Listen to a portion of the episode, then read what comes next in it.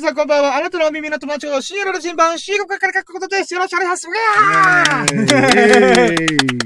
はい、というわけで、現在2022年の2月、え、9日 ?9 日かな？ここ、うん、9日の、えー、水曜日です。水曜日の、えー、午前2時29分、午前2時29分、えー、本当は2時半からやろうと思ったんだけど、ちょっと、いっかなと思ってもうフライングしました。もう半端な時間、あ、今2時半になりました。はい。どうでもいいよ。はい、ということで、えー、2022年の2月9日水曜日の午前2時半でございます。午前2時半よろしくお願いします。はい。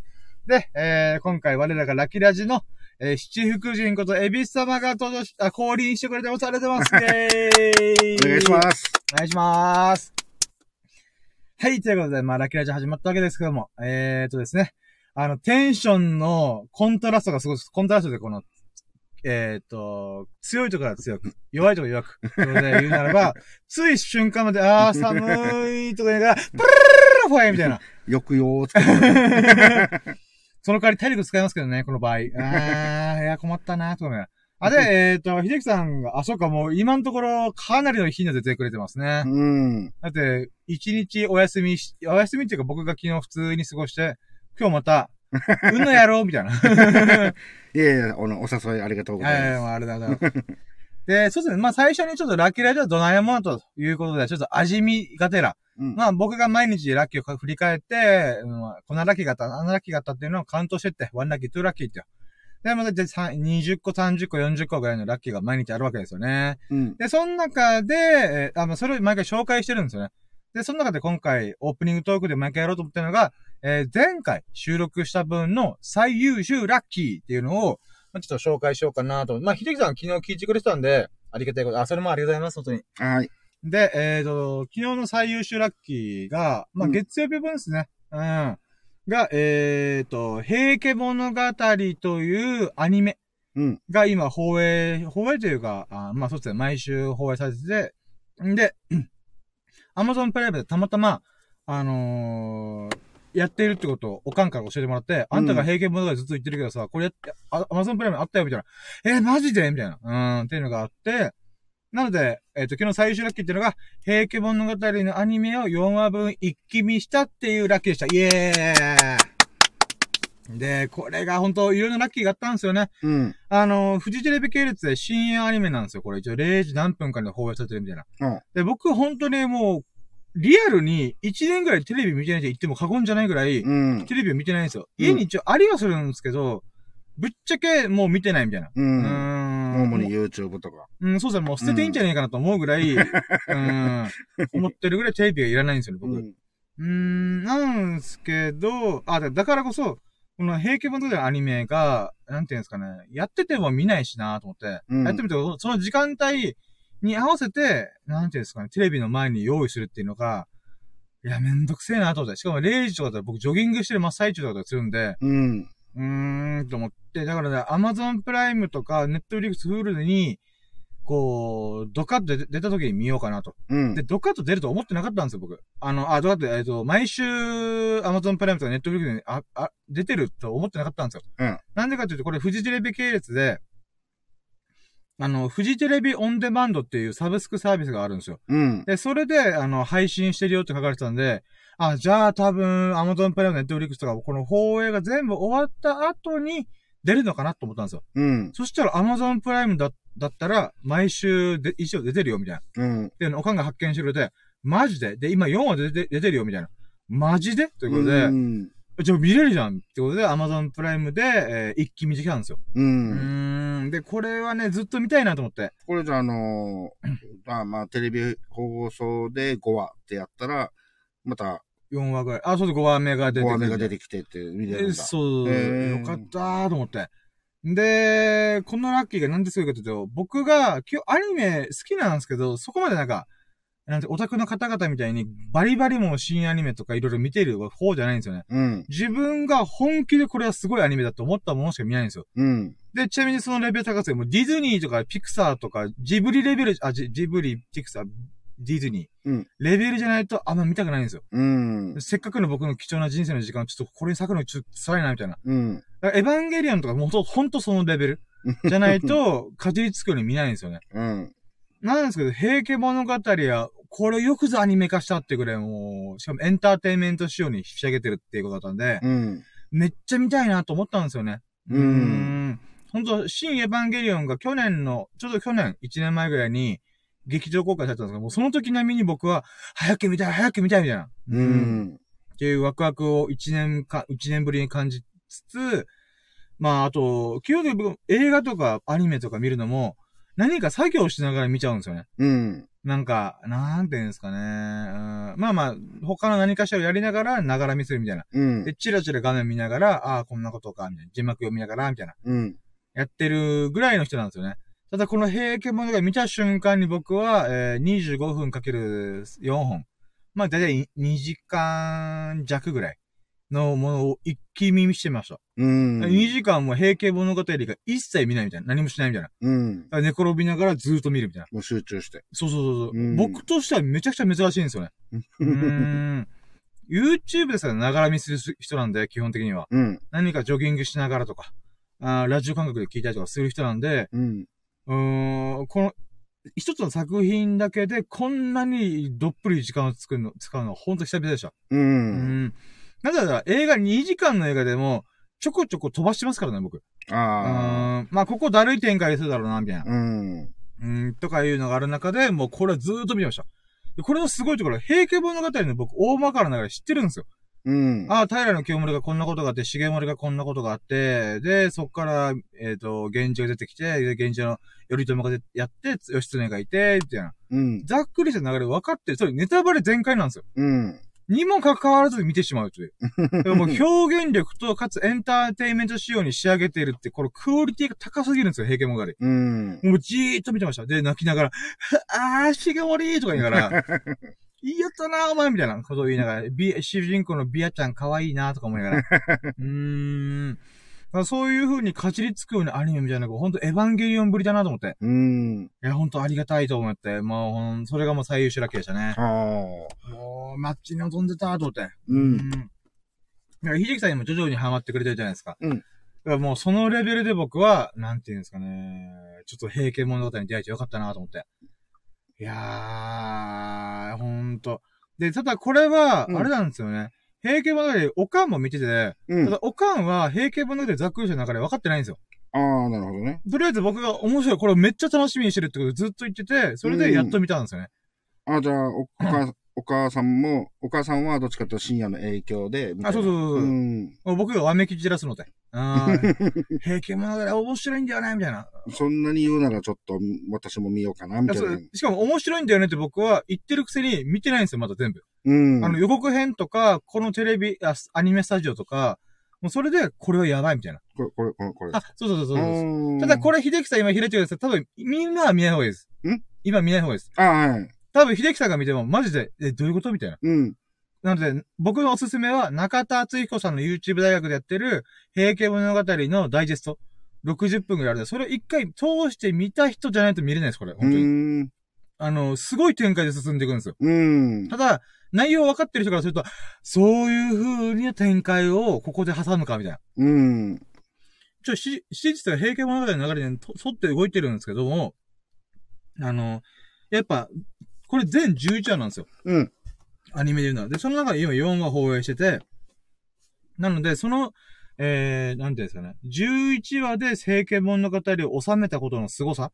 で、その中で、こんなに長い物語をこういう風に、なんていうんですかね。挟み込むことによって、こう、ああだこうだやってんだな、みたいな。うんた。だ、あまりにも長い、なんていうか、長編物語を11話でキュッと収めたんで、うん。そのせいで何が起きたかっていうと、大まかな流れ分かってる人じゃないと、全然楽しめないっていう。だから、おかん、意味が分からんってずっと言ってたんですよ。面白いから、清盛とか、あ歴史が好きなんだよ、うちのおかんは。うんうん。だから、興味があるから見てくれてるんですけど、だよねと思って、僕を見ててびっくりしたんですよ。とんでもないスピードで展開するんで、うん。嘘だろうと思って、これ丁寧に説明しないと、誰が誰だか分からんぞと思って、これはちょっと一元さん辛いだろうなと思って。うーん、だけど一元さんにも楽しめるように、なんていうんですかね、し工夫しまくってるんで、ぜひとも、平家物語のざっくりとした流れを、中田敦子の YouTube 大学を見て、あれちょっと、あ、こういうことね、はいはいはい、みたいな。理解した上でこのアニメを見てほしいなと思って。う。うんん。だから多分おそらく中田敦彦の平家物語の動画は今めちゃくちゃ爆上がりしてます。うん再生回数が、おそらく。これ見ないとマジでわかんねえみたいな。うーん、だと思うので、マジ、ひじきさんが興味あるとぜひ見てもらいたいです、これは。はい。まあ、もしくは、えーっと、2ヶ月後ぐらいに全話がやっと公開されると思うので、うん。もうその時に、まあ、一気見するつもりで、なんかやってもいいですし。うんーん。とりあえず、平家物語よくぞアニメ化してくれたと思って。うーん、もうほんと、この流れで、えーっと、エンターテインメント仕様に、源氏物語とかう、ん。あのー、なんて言うんだろうな、各お話？うん。例えば古事記とかでもいいんですけど、昔の伝説とか、この神話？とかを、物語とかをアニメ化する流れ来てほしいなと思って。う。うんん。それが私の歴史ファンとして、まあ歴史ファンって言ってもいいちょっとかあれかもしれないですけど、歴史好きとしては、なんかそこやってほしいな、今後、みたいな。うん。だからぶっちゃけ僕は NHK の大河ドラマよりも大河アニメ作るってますからね。大河ドラマであんだけ予算かけて役者が揃えて、あだこうだ1年間通してやる予算よりも、うーん、いワンクール、3ヶ月ぐらいでもう濃厚なアニメを作ってほしいと思ってます。NHK の、どうにかドラマやめてって思ってます。うーん。絶対ドラマ、大河ドラマ辛いっすと思って。うん。で1時間の、あの、50本やってる、50週やるんで、うん1年間で大河ドラマやるので、50本の大河ドラマを見ること、50時間分。うん。50時間の大河ドラマ辛いっすよ、マジで。うーん、誰も見ないよ、本当に。誰も見ないって言ったらちょっとあれですけど、若者見ないよ、と僕は思うので、うん、ぜひアニメしてほしいなと。う。うんん、アニメにしたら、子供とかでも歴史好きな子供だったら見れると思うので、う。うんーん、ぜひともその企画をやってほしいなと。だからそういう意味では今回の平家物語アニメ化は、この、なんていうんですかね、うん風穴開けてくれたなと。う。うんアニメの方が絶対わかりやすいってって僕は思うので。うん。ん。まあ、そうした瞬間に、あれですよね、劇演劇畑の人からしたら、何言ってんだこの野郎みたいな、なるとは思うので、ちょっと一概には言えないですけど、本当に日本の文化とか歴史を残したい、後世に語り継ぎたいと思うのなら、今回みたいにアニメ化して方が絶対いいと思います、本当に。うんう。ーん。まあ見やすくなるからね。いやあそうなんですよの絵的な感じではね。で、今もう熱烈に平家物語の話10分くらい喋っちゃいましたけど、まあこれが僕の、えっ、と、今回の、昨日の月曜日時点での最優秀ラッキーでございました。イェイはいで、そうっすね。どうしよっかな。もう、あ、そっか。あ、一応、ちょっともう一個話したいなと思ったのが、うんこれもちょっと本題とちょっと離れちゃうものなんで、うん。あの、昨日秀樹さんに、あ、しゃべ、聞いてる、もう秀樹さんの時は聞いてなかったんですけど、うん。最後の後半で、あの、きあの、実験的に5ステップ、えー、ラッキードリームみたいな。うん。うん。えーつまり自分がこんなラッキーやったらいいなっていううんものをちょっと軽く喋ったじゃないですか。うんで、その中ですぐ実行できることは今日したんですよ、もうん。う。あの、いくつか、3つ4つぐらいあったものを、もうす今日すぐや、取り組んだんですよね。うんで、そのおかげで、ああ、まあまあ、これもこれで面白いなと思ったんですようね。ん。うん、今言う、中身を言おうと思ったんですけど、この後のラッキーラジに関わってくるから、あんま言えないと思って。ああ、はいはいはい。あ、でも、あれです。あの、フジテレビオンデマンドを登録して、平家物語を全部見る。うん。とか、あの、うの買うとか、あうんの、花札買うとか。うんうんうん。うん、まあ、そういえば今聞いても、あ、い喋って思ったら、あ、そういえば、秀樹さんが借金行きたいからとか言ったなと思って、うん。まあ、あれすいません。あの、僕普通に、お、あの、おかんと、飯食いに行く流れでもう行っちゃったと思って、ついでに行こうみたいな。だ、大丈夫ですよ。まあ、なので、まあまあ、すいません、ありがとうございます。うん。なので、まあ、なんていうんですかね、こう、意外と行ってみるもんだなと思いましたね。うん。行ってみるよりも、もう、僕はね、あのー我慢ができない子なんで。うん我慢大っ嫌い人間なので、もう自分で、あ、そういえば、うのを買っちゃおう。あ、花札100均だったら買っちゃうっていうか、花札ありそう、花札はありそうだなとか、思った瞬間、言葉にした瞬間、頭の中でイメージした瞬間に、もうやらない、もう買いに行こう、みたいな。っうん。ていう風になったので、それはそれでいいなと思って。うんつ。まり、ラキラジっていうのが、えっ、と、い、過去を振り返って、じゃあ一日を振り返って、頭の中でもう一回一日を再上映してるんですよね。うん。そ、そそうすることでよ、より記憶に刻み込まれるというか、うんっ。ていうのがあったんですけども、それってつまりイメージしてるんですよね。頭が、頭の中でもう一回イメージし直してる。再上映してるので、うん。より詳しく喋れるんですよ。あ、これがこういう風に嬉しかったんだよね、みたいな。うん。ただ、未来にもそれ通じるじゃんと思ったんですよね。うん。つまり、自分が、あの、花札で100均にあるんじゃないかな。あ、じゃあいつも言って100均のゲームコーナーってゲームってこの遊び、おもちゃコーナーのところに、あの、花札あるんじゃね？と思って。うん。でもそのイメージした通りだったんですよ、今日。うん。まさにここにあるだろうなと思って、花札がああーと思って、っうん。ていう喜びもあったんですよね。そう、自分のイメージ通りのものを迎えに行ったみたいな。っうんうん。ていうこともありますし、さらにそのイメージをすることによって、より、まあ、か、買いに行くだけなんで、あの、そんなに難しいことじゃないんですけど、やっぱり、イメージしたことによって、より、それを、なんか、うん、合わせに行こうみたいな。っうん。ていう感覚があったんですよね。うーん、なんかそれもと不思議なもんだなと思って。うん。もちろん本を作るとか時間がかかるものとかブログ書くとかは、あれなんですけど、何かを買いに行く。何かをやる。うん。例えばジョギングするとかわかんないですけど、それ、ダイエット、なんていうんですかね。そういったものもまたいいのかなと思ったんですよね。うん未来に対してイメージすることによって、こうなんていうんですかね。それに、それを、そのイメージを迎えに行くみたいな。うん。ラッキーを迎えに行くみたいな。まあ、これもまた面白い企画になるかもしれないなと思って。うんう。ーん。うーん。で、この、なんか、はいよく、まあ今みたいに100均行って、はい。なんか、あ、これとこれ欲しいなーって、いつかタイミングがあるとき行こうっていうぐらいな感じだったら、はい。頭の中でね。はい。でついつい、その時行った時に、ああ、あの、せっかく近くに来たのに行っとけばよかったとか、はいはいはい。忘れてしまうとかね。はいはい。が、その、あえて口に出したことで思い出しやすいとか、うーん。その、なんていうの？その、あ、あるところ買おうって言ってたなーって言って、うーん。その、なんか行動にできるみたいな。うん、なんかそんな感じがします。うんだって過去もめちゃくちゃ振り返ることにき記憶に刻み込まれてるんで、うん。頭に刻み込まれてるんで、未来も未来で、そういったことが起きるのかもしれないなと思いました。うん。頭の中に刻み込むことによって、イメージして、もうそうそう、こんな、この100均に行って、この100均のこのコーナーに行ったらおもちゃコーナーがあるから、そこに花札置いてんじゃね？みたいな。っうん。ていう風に、具体的にどういう風に行くとかも、イメージした状態でやると、割と買い物行くついでに行けるなとか、うん。あー、なんかそういうのがありましたかね。はいはいなんかまあ不思議だなと思って。まあでも言うて買い物するぐらいなんで、あれなんですけど、うーん、まあでもこれによってまた新たな発見もあるかもしれないしね。うーん、そうなんですよね。面白いもんだなと思って。うん。なので、5ステップ、うーん、どうしようかな。ラッキードリームってクソダサいじゃないですか。まあ自分で言いましたけど。うーん。うーん。あ、じゃあ、ラッキーイマジンにしましょうかね。ん？ラッキーイマジン。イマジン。想像するっていう。ああ、つまり、えーっと、ラッキーマ？ラッキーマ？うんラッキーマ、ラッキーマ？なんかラッキーマ 聞いたことあるけどな、この響き。ラッキー人ラッキー、ラッキー、ラッキーマ、ラッキ？今ラッキー、あーそうですね。あ、イメ、あ、ラッキーイメージ、ラッキーイメ、あイメージラッキーの方が言いやすいけど、ー。イメラッキー。イメージっていいね。うーん、そう。でもなんか、イメラキってなるとなんか、僕の中で、うーん、うーん、まあ、イメージラッキー。なんかこれね、ラッキーイメージの方が、割とイメージが、イメージが印象近いんですよね。まあいいや、ラッキーイメージや。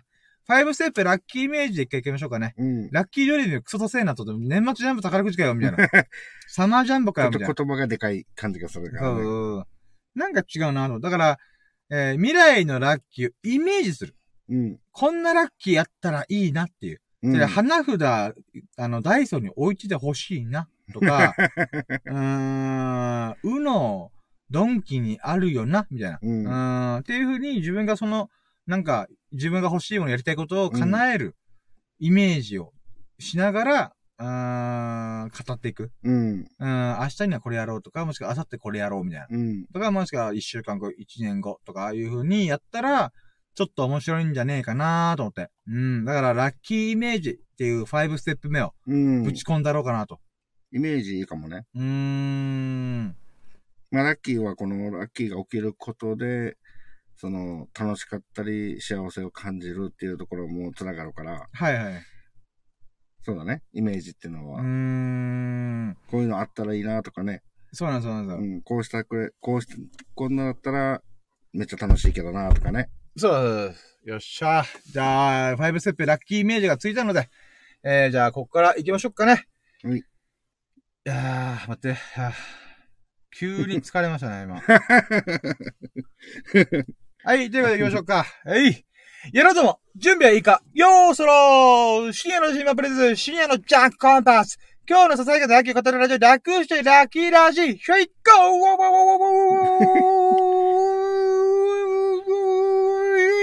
ー長い。ララッキー、ラッキー、ラッキー、最高おうだら、あやう。いつらの笑顔で、ラッキー、ラッキー、ラッキー、最高飛び出せ。あ、違う、飛び出そう。ステップ踏めば、パラパッパッパッパ、ラッキー、ラッキー、ラーはい、ございました。えー、えー、え、え今日の朝がラッキーラジオ楽してラッキーラジオです。えー、現在2022年1月、あ、違う違う。いえー2022年2月、えー9日、えー水曜日の午前2時50分でございます。オープニングトークから20分経っております。やっしますね。はい、ということでね、あの、今日はですね、あの、ラッキーラジのテーマを、あの、デスメタル調に歌ってみようっていう企画でございました。イエーイあデスメタルだったんだね。まあ、もしくはロックンロールでもいいんですけど、まあまあ、とりあえず、激しい感じやってみようと思って。うんただやっぱね、このデスボイス出ないって思って。うんだから今これ、昨日も話したけど、このラッキーラジのテーマをバリエーション増やそうと。うん。で、今までやったのが、まあ普通に、ラッキー、ラッキー、ラッキー最高みたいな。うんって。いう風に、あの、まあ、童謡バージョンですよね。童謡っていうか、まあ、まあ、島次郎の 音程通りに喋る。あ、歌う。で、やって、そっからオペラ風。ラッキー、ラッキー、ラッキー、みたいな。と、あとは、えーっと、なんだっけな。うーん、あえー、んオペラ調やって、あ、通常バージョン、オペラバージョン、えー今みたいなデスメタルバージョン、えー、なんだっけ、もう一個あった気がするな。あ、そうだ、R&B バージョン。で、えーっと、もう一個が、昨日か一昨日ぐらいに試したの、あ、昨日だったかな祇園少女、ビアの、ビア法師バージョン。うん。ラーキー、ラーキー、ラーキー、みたいな。うん。なんか、祇園少女の鐘の声、ペンペンペンペン、みたいな。っていうのをやってるんですけど、全然祇園少女っぽくねえなと思って。まあ、ビヨン、ビア法師スタイルちょっと厳しいなと思って。次、何しよっかな、みたいな。うん。伝統芸能バージョン。ラッキー、ポポンみたいな。うん。か、もしくは、うん、でもヒップホップ調もやりたいんですけどね。ラップバージョンみたいな。hey yo, ラッキー、ラッキー、ラッキーラジーみたいな。うん、な、なんか、ちょっとあれなんですよね。歌詞が難しいんですよね。だからラップバージョン？ラップバージョン、でもラップ難しいよなーって、イン、ライミングがちょっと厳しいので。だから、そうなんですよね。実は声色を変えて、あ、じゃあ演歌バージョン？ラ、あ、まあでも、祇園少女バージョンとちょっと被っちゃうな。まあいいや。なんか、こう、後ろで日本海の荒波がザッパーンとしてるみたいな。ラッキーラッキーラッキーいや、まあこの握り拳が出るような。うん。まあそういう感じでちょっと遊んでみようと思って。うん。僕、ああれなんですよね。自分で、まあ、あの、なんて言うんだろう。飽きるんですよね、本当に。うん。ラッキー、ラッキー、ラッキーっていうやつを、1ヶ月継続すると、もういいやと思うんで、同じのではももう、もう、もう、もう、もういい、もういい、みたう、いな。もう飽きてくるんだね。うんそう、なんで、ちょっと遊んでみようと思って。うん、やってはいるんですけど、ちょっとバリエーションが10個いくかいかないかわかんねえなと思いつつ。うーん 朗読バージョンもいいですけどね。えー、まあ、ラッキー、ラッキー。ちょっと抑揚をつけるから歌っぽく聞こえるだけで、うんアナウンサーみたいに、ラッキー、ラッキー、ラッキー。最高？あ、さ、最高？今、あ、むずい。逆にアナウンサーバージョン難しいですね。ラッキー、ラッキー、ラッキー、ラッキー、最後、ラッキー。まあもう、ラッキーラッキーもうあの、読む、最高読むってだあ、け。そうそうそう。だから、うん、本当発音練習が、ラッキー、ラッキー、ラッキー、最高、踊ろうよ。いつもの笑顔で。ラッキーじゃん。もうあの、なんとか、ジェットストリームだった？あ、デッドストリーこと、え、な、え、あ、なったほら、あの、前に話したぞ、なんかあの、なんラジオの番組で。ん？ほら、あの、福山雅治が今変わって。あーあー、サウンドグラビティですね。はいはい。はいはいはい。ああんな感じの、さ、なんていうの？そう、ささやきバージョンささやきバか、ージョン。朗読バージョンみたいな。うん。あ、明日それやってみましょうかね。うん。でも歌詞ちゃんと覚えてない。やっぱ、音で覚えてんだなと思ってラッキー、ラッキー、ラッキーっていうこのリズムで覚えてるんでう、んうんうん。急にまあ、朗読バージョンちょっと瞬間に、うん。あーなんだっけみたいなそうそうそうそう。あ、これ結構難しいぞ。まあでもこれまた脳みその体操になると思うんで。うーん。ははい、ということで、えー、っとですね、あの、しょうもない話、今、30分、いや、25分ぐらい喋ってるので、スサノくん、呆れると思う。うんあの、今から概要とか流れ喋る。多分スキップしてるはず。で、なんか思うのが、秀樹さんとかとやってるときは、概要と流れ喋るのもはしょろっかなと思って、しかもこんな時間に聞いたやついないんで、うん。アーカイブでも誰聞いてんのって思う部分もあると思うので、うんもうね、概要と流れはね、あの、昨日かととのやつ聞いて。うん。ということで、じゃあもう早速本編行こうかな。えー、じゃあ、えー、one step! はい。first lucky person! イェーイ初期ラッキーシスということで、まあ今日の、えー、一日を振り返って、ざっとね、あん何も考えずに、うーん、今日のラッキー何パーかなと数字に置き換えてみようというやつです。うん。で、まあ今日は秀樹さんいるんで、どうしましょう？秀樹さんも言ってみます？それとも、あはい。最後ら辺に言います？まあ、特に何もないではあるけど、あ、じゃあ最終ラッキーシーズンの時に、あそうだね。最終ラッキーで一緒にドンって俺も行っちゃおうかな、みたいな。OK です。じゃあ、初期ラッキーシーズンは僕だけ喋って、ラッキーカウントは僕がバー喋った後に、秀樹さんの今日のラッキー振り返るのが多少あれば、うんうんうん。やってみましょうかね。うんで、えー、じゃあ僕の first lucky person! ダランなんだろう、なんだろ 165%! イェー。意外に高いですね。初期指数は。いつも110%とか、あの、ね10のくらいで切りよくしてるんで、今うん日半端に行ってみようと思って。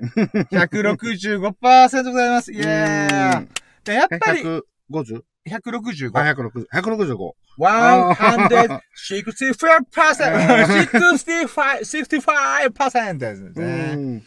まあ、言う、まあそうですね。あの、まあ、まず、あれですね。あの、こあれこと喋るんですけど、あの、うんおかんとまた飯食いに行こうって言われて、あ、いいよ、つって、あの、びっくりドンキー行ってハンバーグ食ったりとか、うん。ちょっと一緒にウォーキング、ジョギングしたりとか、うん。うん。で、その後に、あの、うのとか、うん花札を買って、で、家帰って、あ、そうか、平家物語を見てう、ん。で、そこからの、えーっと、まあ、秀樹さんと合流して、うん。うの買ったんでやりましょう、みたいな。うんっていうこととか。うん。で、今、ラッキーラジオやる、付き合ってくれてるので、うん。まあ、そういった意味でも、やっぱ、うん、まあ、高いですよね、今日。うスタートからちょっと高そう、めな感じ。165%ですね。やっぱ、印象的な特、印象に残るラッキーが、今日は目白押しなので、うん。本当は、だからもう、多分300%超えするだろうなと思ってはいるんですよね。うんう。うんーん。なんでかっていうと、今日の僕の情緒がやばかったんですよ。うんそれは、すごい凹むというか、やったーおかんと飯食いに行ける、やったぜビッグジョンキ美味しいっていうところから、うん。ウォーキング、ジョギングしての、まあまあまあ、今日も頑張ろう、頑張ろう、みたいな。まあ、いつもいつものリズムうん。でやってる中、平家物語して、号泣しての、あ、うのと花札、せっかく買ったから、秀樹さん誘ってやろう、みたいな。うん。うん。で、やってバーン、みたいな。もう、情緒どうなってんの、俺、みたいな。美味しい、楽しいし、感動もしたし、みたいな。うーん、そうなんですよ。もうや 今日の情緒やばいみたいな。もう、ポジティブの領域のいろんな感情を私、一気に経験した気がします。もう、それぐらい今日は、ちょっと、おやること多かったな、みたいな。やること、やること多くはないんですけど、うん。なんか、情緒がすごいことになってるみたいな。う。うんーん、ってことでしたね、ほんと。うん、だから、喜怒哀楽のどだけ、どう以外全部経験しました、今日、みたいな。うん。うーん、って感じであ、すね。それはもう感動したんだよね、今日のこの、なんか、平家物語だって。そうそう、あ、もうちょっと悲しかった部分もありました。悲しいっていうか、なんか、あの、こ、下に心がつく悲しいじゃなくて、うん哀愁の悲しさ。つまり、なんか、うわすごい、へこむ、傷つく、とかじゃなくて、うん。そうだよな、諸行無常だよな、この世は。明日死ぬかもしれないんだよな、とか、うん。哀愁の愛の悲しさ、そうそうそう。ねっていうのがあったんで、ほんと、喜怒哀楽の度以外を全部体験しましたね、今日。ドは。ね、ななくてもいい。うん、いらないです、あれ。うん、いらない、いらない。まあ え、、この涙はふスーッと流れるもう流れれました、流れました。うん。もうそれぐらい、あ、俺まあ、俺深夜はもうちょっとなんかもうひどい言い方したらもうあの、いや、何言ってんの？僕、ショーシャンクで泣ける、あれだけで泣けるとこですから、僕は。いやいや、そういうあのメジャーどころはまあ多少あるけど、まあそれでも、あのーはいはい。あれかなと思った。あのー流さないのかなと思ってた。イメージとして。ああ、まあまあまあまあまあ。まあ、でも、あん、なんですかね。多分人と多分ポイントがずれてんだろうなとは思いますけど、うん。あのー、うん、まあ、かっこよく言うと、あの、人よりも僕は大きい目線で物事を見て、見ようと頑張ってるので、うん。それゆえになんか、うーん、まあ、泣あの、些細なことでは、涙を流さない感じ、流さないっていうか、あーまあまあ、心ね。心は打たれないっていう感じなんだね。うーん、なんですかね、僕が泣くポイント。まあ、確かに、まあ、ありますけど、うーん。うーん。まあまあまあまあまあまあまあ。俺はもう完全にドライなのかなと思ってたから。あ、基本ドライですよ。うん。基本ドライなんすけどね、なんか、なんすかね。うーん。まあ、あの、平家物語とかは実際にちゃんと起こったことそうです。基本的にはそう、脚色はあるとは思うんですけはいい。わゆるドキュメンタリーっていうかね。はいはい。この物語的には。だから、その、嘘、偽りがないじゃない？はいはい。それ、だったら、その、多分、心動かされるだろうなと思うんだけど、はいはい。映画とかってなってくると、まあ言ってみればフィクションっていうか、あ、まあまあまあ、そうですね、そうですねん。なんか、どうせ作り物だろう的な意味合いも込みで、あまり映画ではそんな涙流さないかなっていう。あ、でも、ショーシャンクもど、あれか、ドキュメントか。そうです。ドキュメントっていうか、あれは、まあ、フィクションですね。小説を、げあの、原作が小説なんで、ああ、じゃあ、まあ、フ刑務所の。まあそういうのでは、こう、まあ、ああ、すごかったなとかあったは、感情を覚えても、んその涙っていう部分では、ないの、ないんだろうなと、ちょっと俺は思ったわけね。あ、マ的にまあまあまあ。あ、じゃあ、まだあれですね、僕のいろんな多面的な僕はまだ、ね、その辺の一全部見せてないです面、ね。そう、その辺の一面は、ほら、だって自分の前でない、うるうるとかしたことないわけだから。ああ、そうなんあ、でも、まあ、まあそうか、そうですね。ラキラジ上で喋ってる時に結構泣い、泣いた、泣いた、みたいなうんこと。言ってるんですけど、多分その時に秀樹さんがライブ配信でいなかった状態かもしれないですね。うん。いや、まあ、泣いた、まあまあ、シーン、シーンほんと泣くかなとかって思って、思ったりするから。いや、まあでもそうなんですよ。だからそうなんですよね。不思議なんですようね。ん。それは逆に言えば、俺は、もう、もう、類線相当崩壊してるから、あもう、すごいわけ、泣き、泣くのって何あ、でも。はいはい。で下手したらアンパンマン見ても泣くかもしれないからね。ああ、アンパンマンは、俺アンパンマン一応見てないけど。ああまあまあまあ、まあでもそんなぐらいな感じだよ。なんすかね、僕がなんで泣いたんですかね？あ、でもやっぱ諸行無常っすね。ううんん、実際、まああと、リ、あの、ノンフィクションってノンフィクションなんて平家物語自体が、うんうん本当にこういう人たちがいたんだなっていうのはわかるので、うん。実際の、だから、それはなんか心動かされると思うけど。ん。そうっすうね。ん。まあまあまあ、ちょっとごめんなさいね、挟み込んじゃって。あ、いや、全然いいですよ、ですよ。確かにそうなんだ。だから僕、友達が亡くなっても、ちょっと泣いたぐらいで終わりましたからね。うん。でもそれは僕なりの哲学があるんで、うん。もう、あいつはめちゃくちゃ喋り、あ、遊び切ったからこそ後悔ないというやん。うん。あし、あとは僕が100年後にあの世に旅立つ時に、うーん、会うだけだと思ってるんで、うん。うん、なんかそんなにあれだったんですよね。こう、悲しいっちゃ悲しいけど、まあこれ、スサノ君聞いたら、また深夜こんなこと言ってとか思ってると思うんですけども、なんかそうなんですよね。遊び切ったって思ってるんで、う。うんーん。まあ寂しさとか悲しさはあるけども、あ、でもやっぱそうっすね。身近な人が亡くなってるのが多いんで、うん。僕の身近な人で亡くなったの合計5人ぐらいいるんで、うん。うん。うん。父ちゃん、まあそうだね、じいちゃん、ばあちゃん。そのものにはもう、あの、みんなよりは、もう向き合ってる回数うが、ん多多いからいですね。あのーそう、まあ、変な、慣れるじゃないけど、あの気持ちの切り替えっていうのかな。まあそうですね。考え方から人生観変わりますね、そのもの。のに対しての考えうん方、気持ちの切り替えっていう部分での、あれが、まあ、すぐできるんだろうな、うみたいな。ーん、そうですね。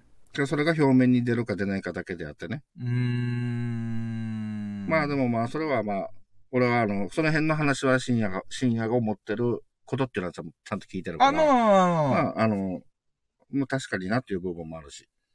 そうなんですよ、ね。ただそういう深夜を心動かして、うるうるってするのって、この映画とかそういうのからは、なかなかないんじゃないかなと俺は思ってたんだよね。ああ、まあまあまあ、うん確かに確かに。なんですかね。あの主人公が知ったもんだですよ。ショーシャンクと、でもあれなんですよ。前、チーアンさんと喋ってる時にやったのが、やっぱ僕ヒューマンドラマが好きなんだよなと思って。うん。なんなんだろうなとは思うんですよね。でもうんヒューマンドラマをなんか泣かせようとか、なんかもう、ザわかりやすい、例えば戦争映画とか。うん。僕、ああいうのあんまみ見れないんですよね。なんか、うなんか、作ってる、作ってるわけじゃないんですけど、あ、うん。なんか今日調子おかしいなと思ったら座席を後ろに動かしてなかった。あごめんなさい、えっと、なんですかね。例えば、アルマゲドンでも僕号泣できるんですよね。うん。でも、アルマゲドンってみんな、何この映画っていう人も結構多いらしいんですよ。うんええー、と思っ。て。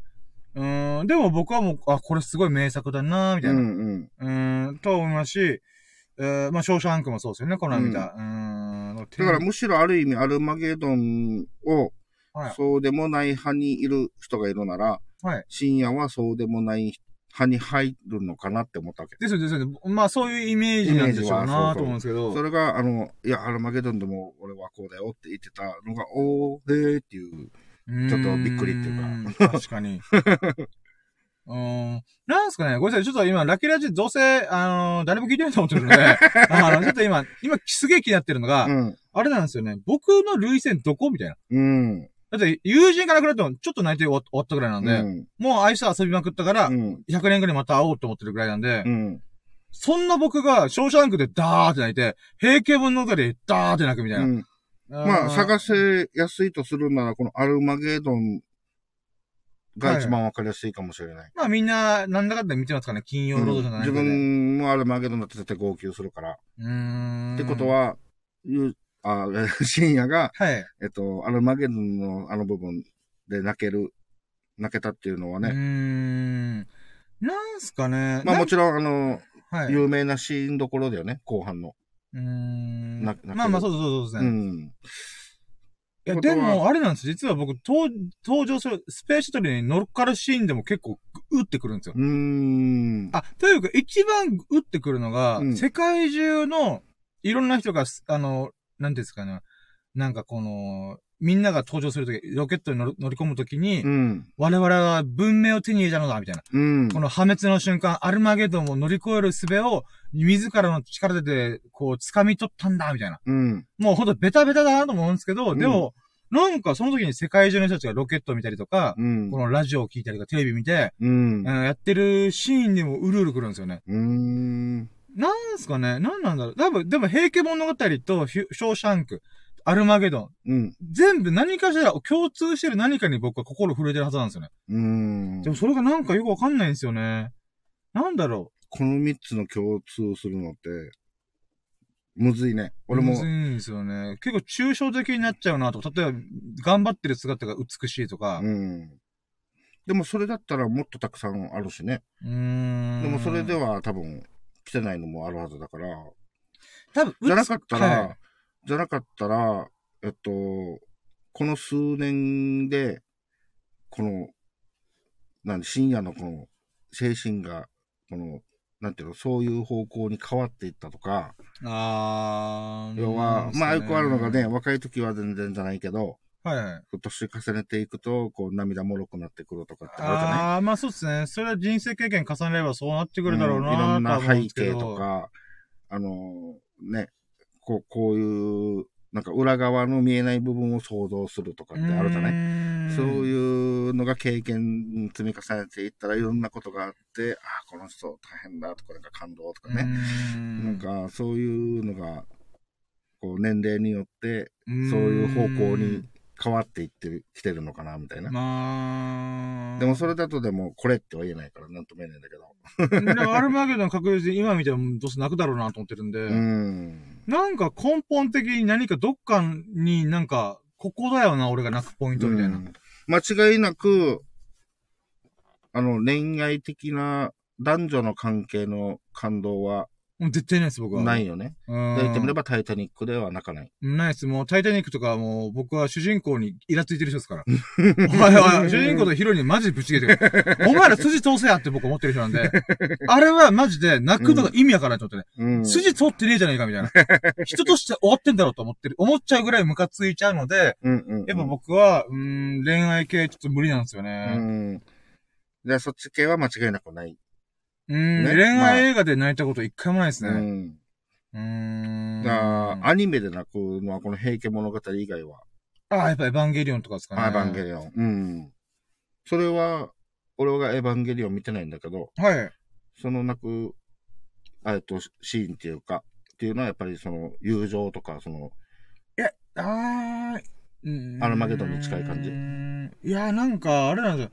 エヴァンゲリオンは、もういろんな感情がこう、組み込んでくるんで、なんかちょっと言えないんですよね。うん。ただ、言えるのは、この、いろんな人の葛藤が、うん。会話見えるのがすごいいいんですよね。それは、劇中に出てくる、例えば、碇シンジ君とか、玄道とか、うんうんあのー、桂木美里さんとか、うん。なんかそういったキャラクターもあるんですけど、あの、か作ってる庵野監督とかの葛藤もすごい見えるんですよね。うーん。だからそれにすごいググってくるんですよね。ああ、つく、作り手側の部分もこう入ってくる、入って、したらうーん、なんかグッときますね。総合的に、おおみたいな。なるん。ほどね。でもこれ難しいですね。なんか何で泣いてんだろう、僕。うーん。うーん。鬼滅とかは？鬼滅は一切なかなか、あ、でも煉獄さんと思いました。うーん。煉獄さんとは思ったんですけど、うん。あ、でも、そうそう、鬼滅の刃で基本、あーと思ったら煉獄さんぐらいですかね。うーん。それ以外はまあ、うーん、みたいな感じでしたね。結結構ドライに見てましたね。うーん。あーまあでも難しいななんだろう。うーん。うー。うんん。あ、でもちょっと今出てきたのが、自己犠牲は一個あるかなと思ったんですよ。ああ、自己犠牲ね。う。うんん。なんでかっていうと、僕自分が大好き人間だし。自分大事人間なんで、真逆っていうことで。えそう、そんな、自分以上に大切な存在があるっていう描写というか、うん。そういったものに関しては結構グッとくるかもしれないです。うん。やっぱアルマゲドンの最後のシーンとかも、うん。かつ、ロケットの登場シーンも、あれって、うん。60億人を代表して、うん。命をかけて、10、20人ぐらいが飛び立つみたいな。うん。うーん、僕だと絶対行きたくないな、みたいな。みんな死ぬと一緒に死のうぜと思う思うんで。うーん。なんかそういった部分があるのかなと思いましたうね。ん。自己犠牲。一応ね、アルマゲドンに関してはこう、なんていうのね、親子の、親子とか娘のねうん、彼氏が自分の部下だっけはいはい、そうですね、そうですね。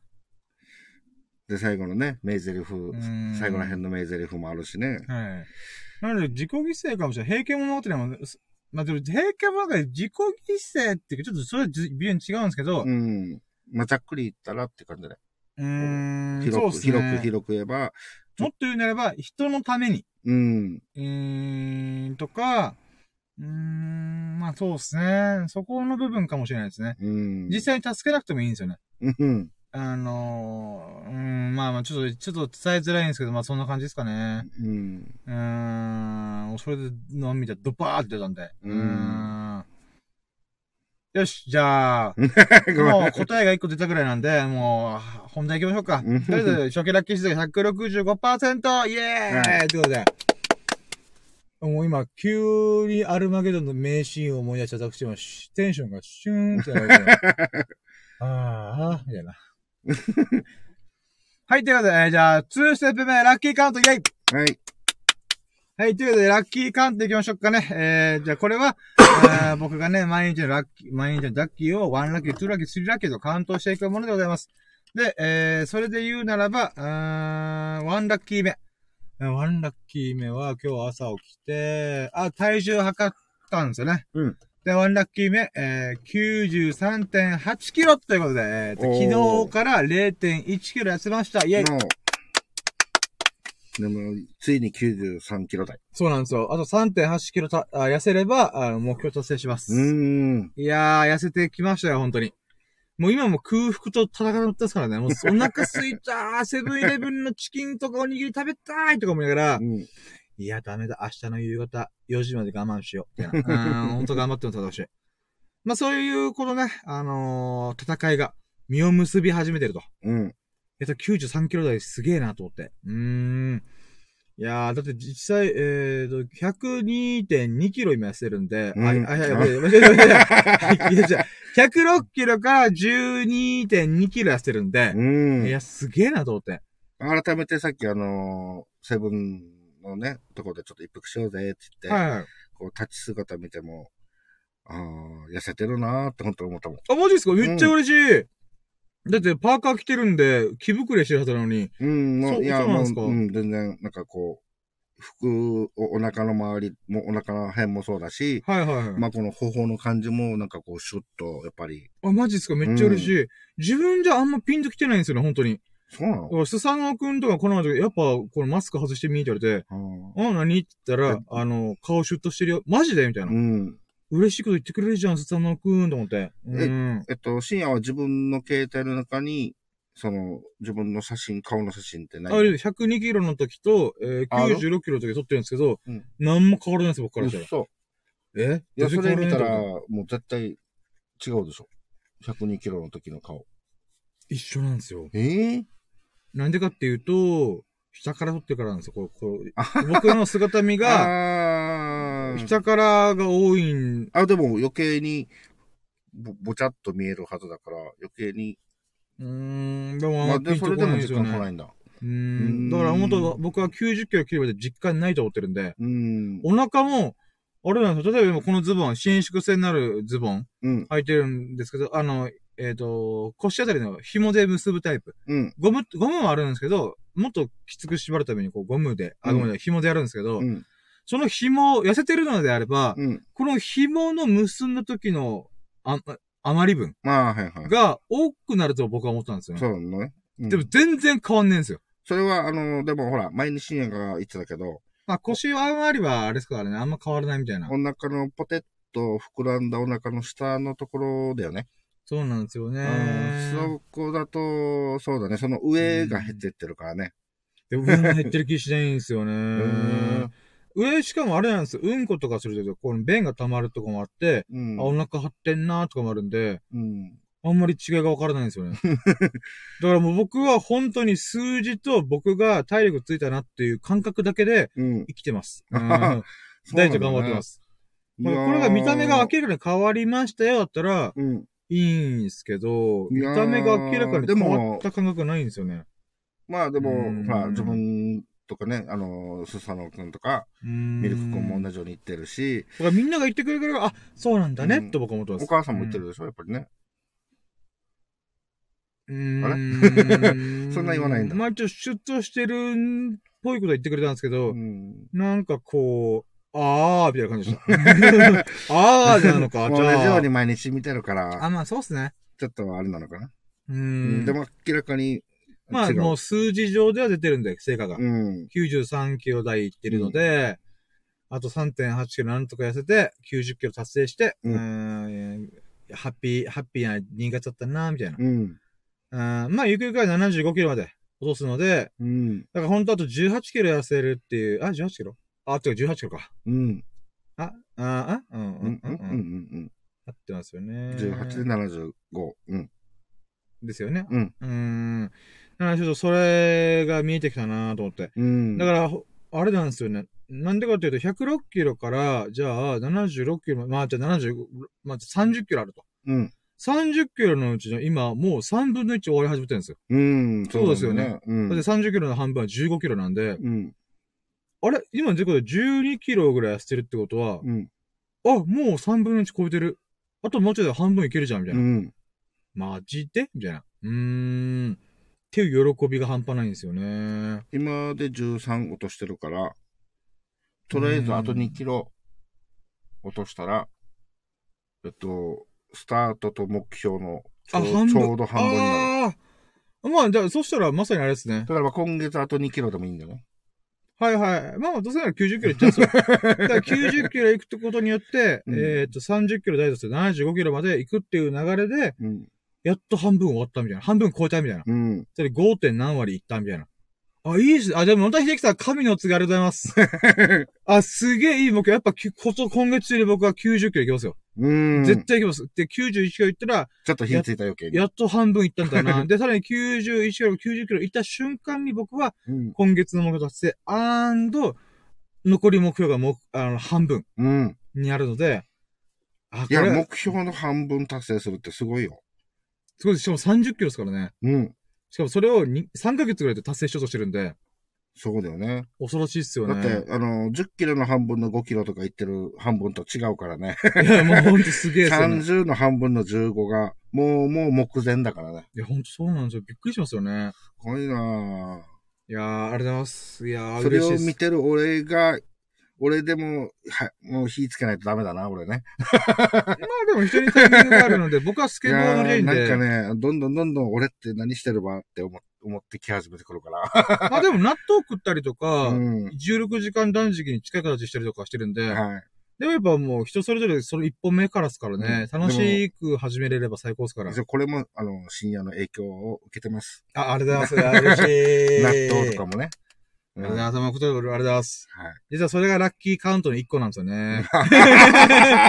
おかんも同じこと言ったんですよ。おかんもウォーキングとかジョギングする中で、やっぱ僕が目の前で成功してるんで、フライングラッキーしちゃった、今。はい、もうねそうなんですよね。だからう、ん僕の姿を見てやっぱウォーキングとかジョギングやったらちゃんと成果出るんだな、みたいな。うん。で、しかも本当に僕カロリー計算とか体重測定とかは、まあ、なんていうんですかね。おかんとかだったらグラフで書くんですよ。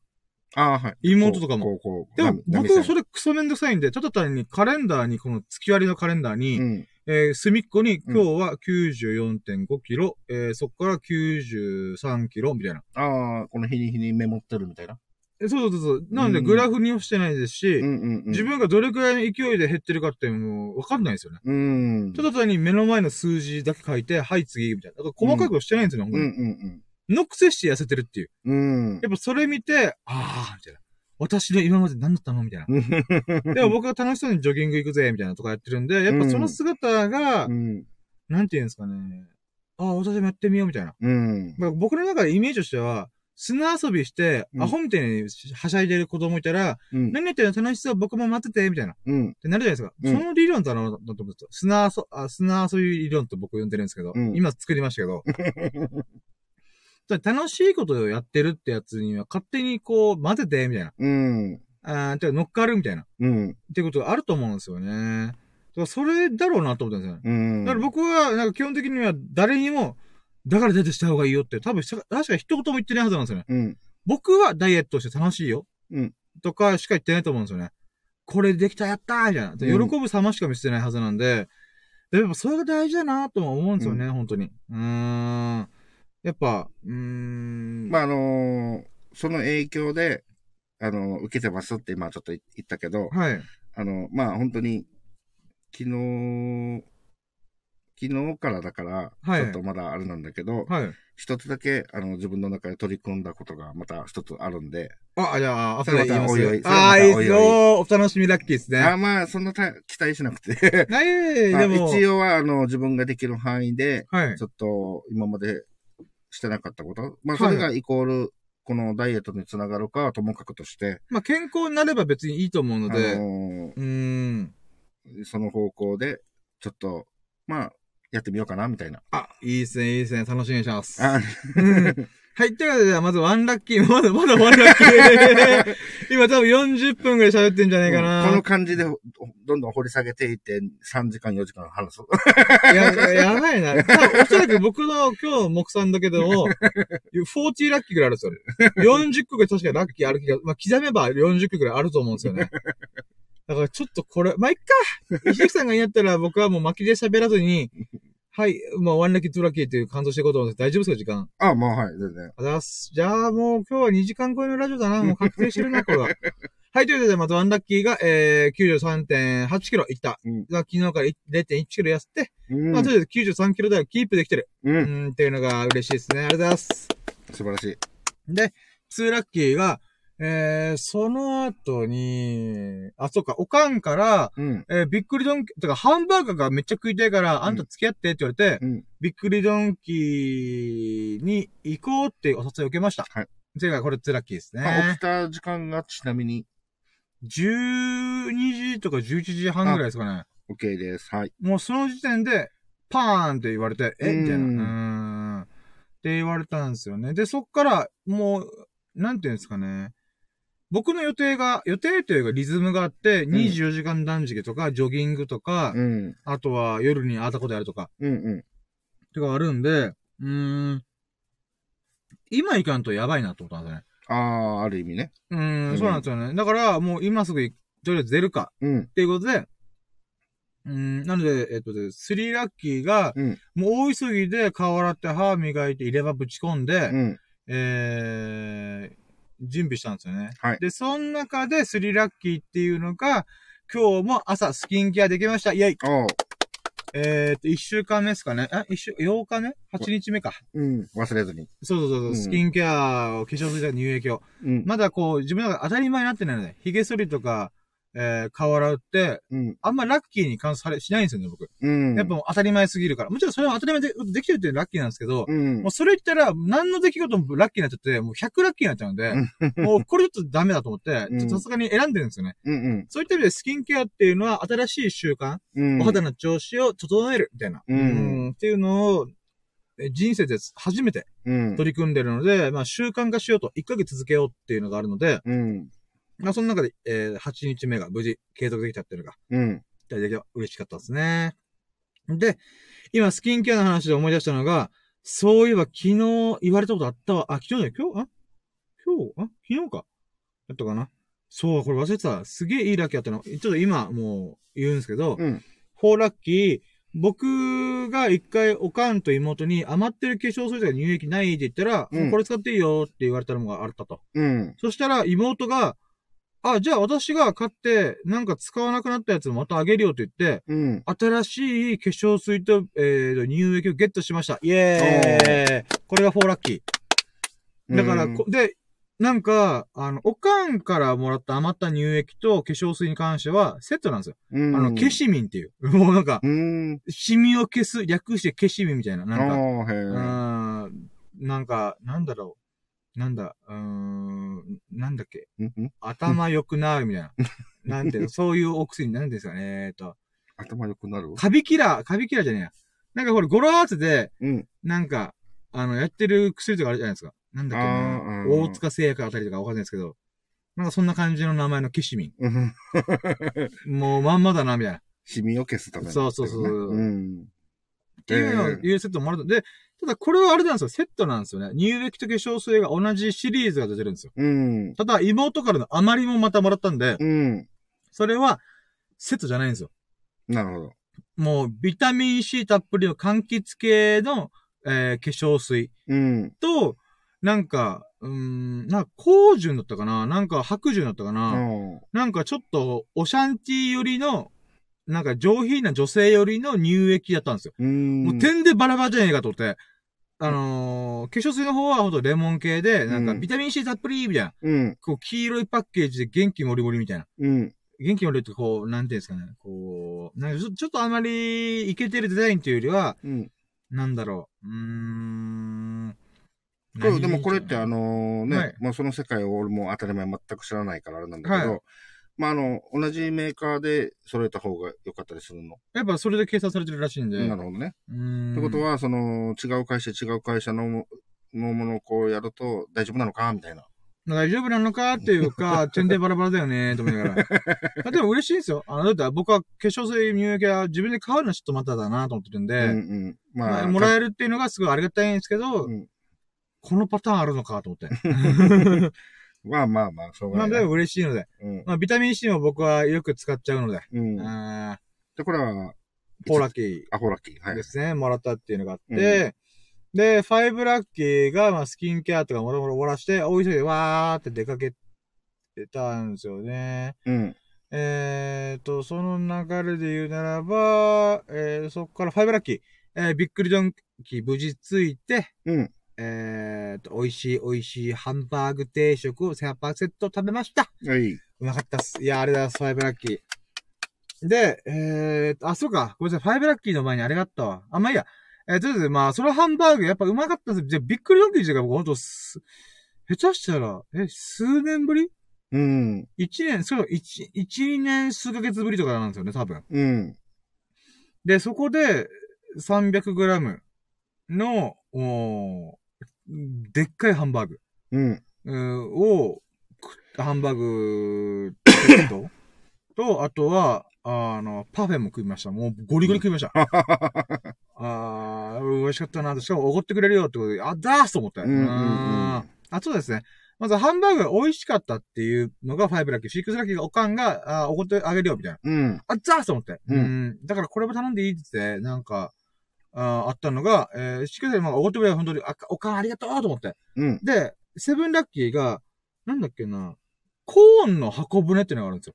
コーンの箱舟。そう、うんトウモロコシのコーンのうん。箱舟っていうメニューがあったんですよ。うん。これなんだろうと思って、これも頼んでいいっつあ、いいよ、みたいな。うん。で、えっ、と、なんかな、簡単に言うと、コーンがほんとちょっとした小皿うん。手のひら台ぐらいの大きさの小皿、小皿、手のひらをちょっと、あ、拳台ぐらいの小皿うん。に、えっ、と、コーンがあって、うん。で、それに、えっ、と、バター。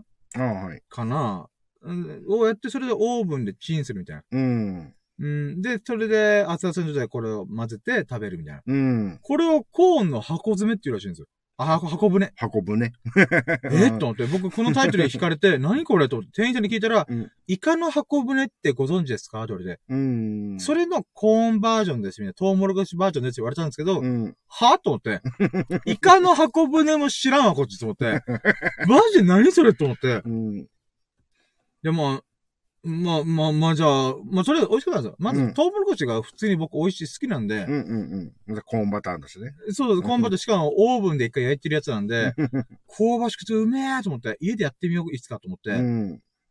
ちょっとなん、それをコーンの箱舟って言うんだっていう。うん。まあ、それでそれも美味しかったんで、これが、えーと、セブンラッキー。うん。ですね。はい。うーん。だからパフェとかハンバーガーに関してはちょこちょこいろんなところで食ってるんですけど、コーンの箱舟に関しては初めて見たなと思って、うん。初めて見聞きしたので、まあそういうのは、まあ美味しかったですしね。で、がまあセブンラッキーですね。うん。で、そっから、えーっと、まあ、びっくりドンキーうまいなーとか、もりもり食って、うーん、そうですね。パイン、パインとチーズをトッピングして、うん。めっちゃうまかったんですよね、本当に。うん。酸っぱさと、あー美味しさというか、肉、肉肉しさ。うん。やっぱチーズは外さないね。チーズうまいですね。チーズ、チーズ好きだパ。インなんかみんな人気ない。ぽ僕、肉に、うん。あの、パインとか酢豚のけ、酢豚、あ、甘いものがついて結構嫌いじゃないんですよ。好きなんですよ。うん。酢豚とかも結構割と好きなんですよね。うん。だみん、酢豚のパインあり、ありなし説は結構分かれちゃうからね。そうなんです。あ、でもハンバーグのパイも割とみんななんか、え？みたいな。うん。まあ、っていう部分もあるんですよね。な、え？みたいな。僕からしたら大反論できるんですけど、うん。まあでもまあ人によって味覚が違うんであれなんですけど、うん。なんか、うん、そういうことを思い出しました。食べながら。うん。パインハンバーグうめえんだけどなみたいな。確かあのー酢豚に関しては、もともとはこの肉の臭みを取るとか、あ、そうなんですね。なんかそういう、あの、効果があるっていうのは聞いたことあるわけね。なるほどう。ん。でも僕はもうシンプルに美味しさの面で絶対甘いものとぶち込んだ方がいいって僕は思ってる人なんで、うん。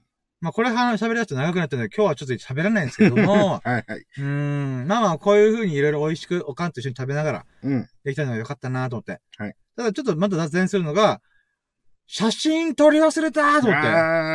毎回ご飯前に食べ、撮ろう撮ろう思ってるんですけど、うん。今回のハンバーグに関してはもうあまりにも久々だし、300g のハンバーグでけえ、うまそうと思って、うん、もうすぐ手つけちゃって、あっちゃーと思って。いやーほんと、インスタグラムの一ネタがなくなりました。マジで悲しかったです、あれは。あ、で、食い終わった時に、あーと思って、あーもうと思って。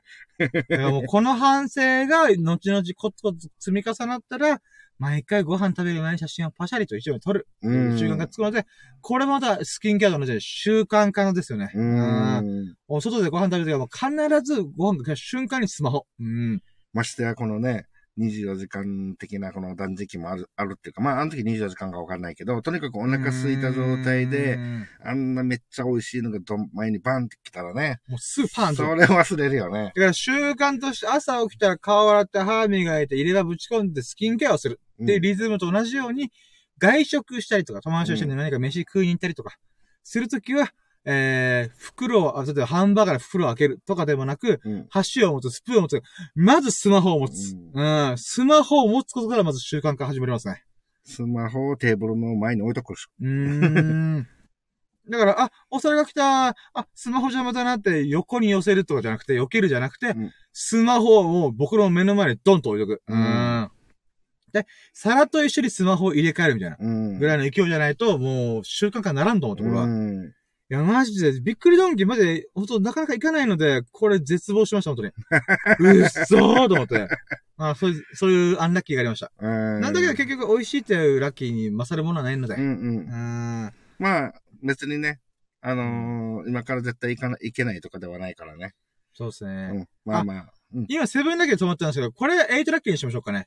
つまり、うん美味しいご飯を目の前に取り忘れるっていう。うん。もう、これはもう、ちょっと習慣化しようと、うん決意しました、本当に。あら新たな意味でねそう。新しい習慣化。ううんん、ご飯、外食、外で食べるときは必ず写真を撮る。うん。うーん。で、そのために、スマホを必ず僕の目の前にドンと置いとく。で、ご飯が来たらご飯と入れ替えて、あの、スマホを撮る。うん。うーん。っていうの設定しないと、マジで、毎回毎回、あー、みたいになるので。まあまあ。あ、そうだね。そういう決意を込めて、新しい習慣化を組み込む意味で、エイトラッキーですね。はいそういう決意に燃えたアンラッキーでした。う。うんん。って考えたらラッキーですね、これまた。うん。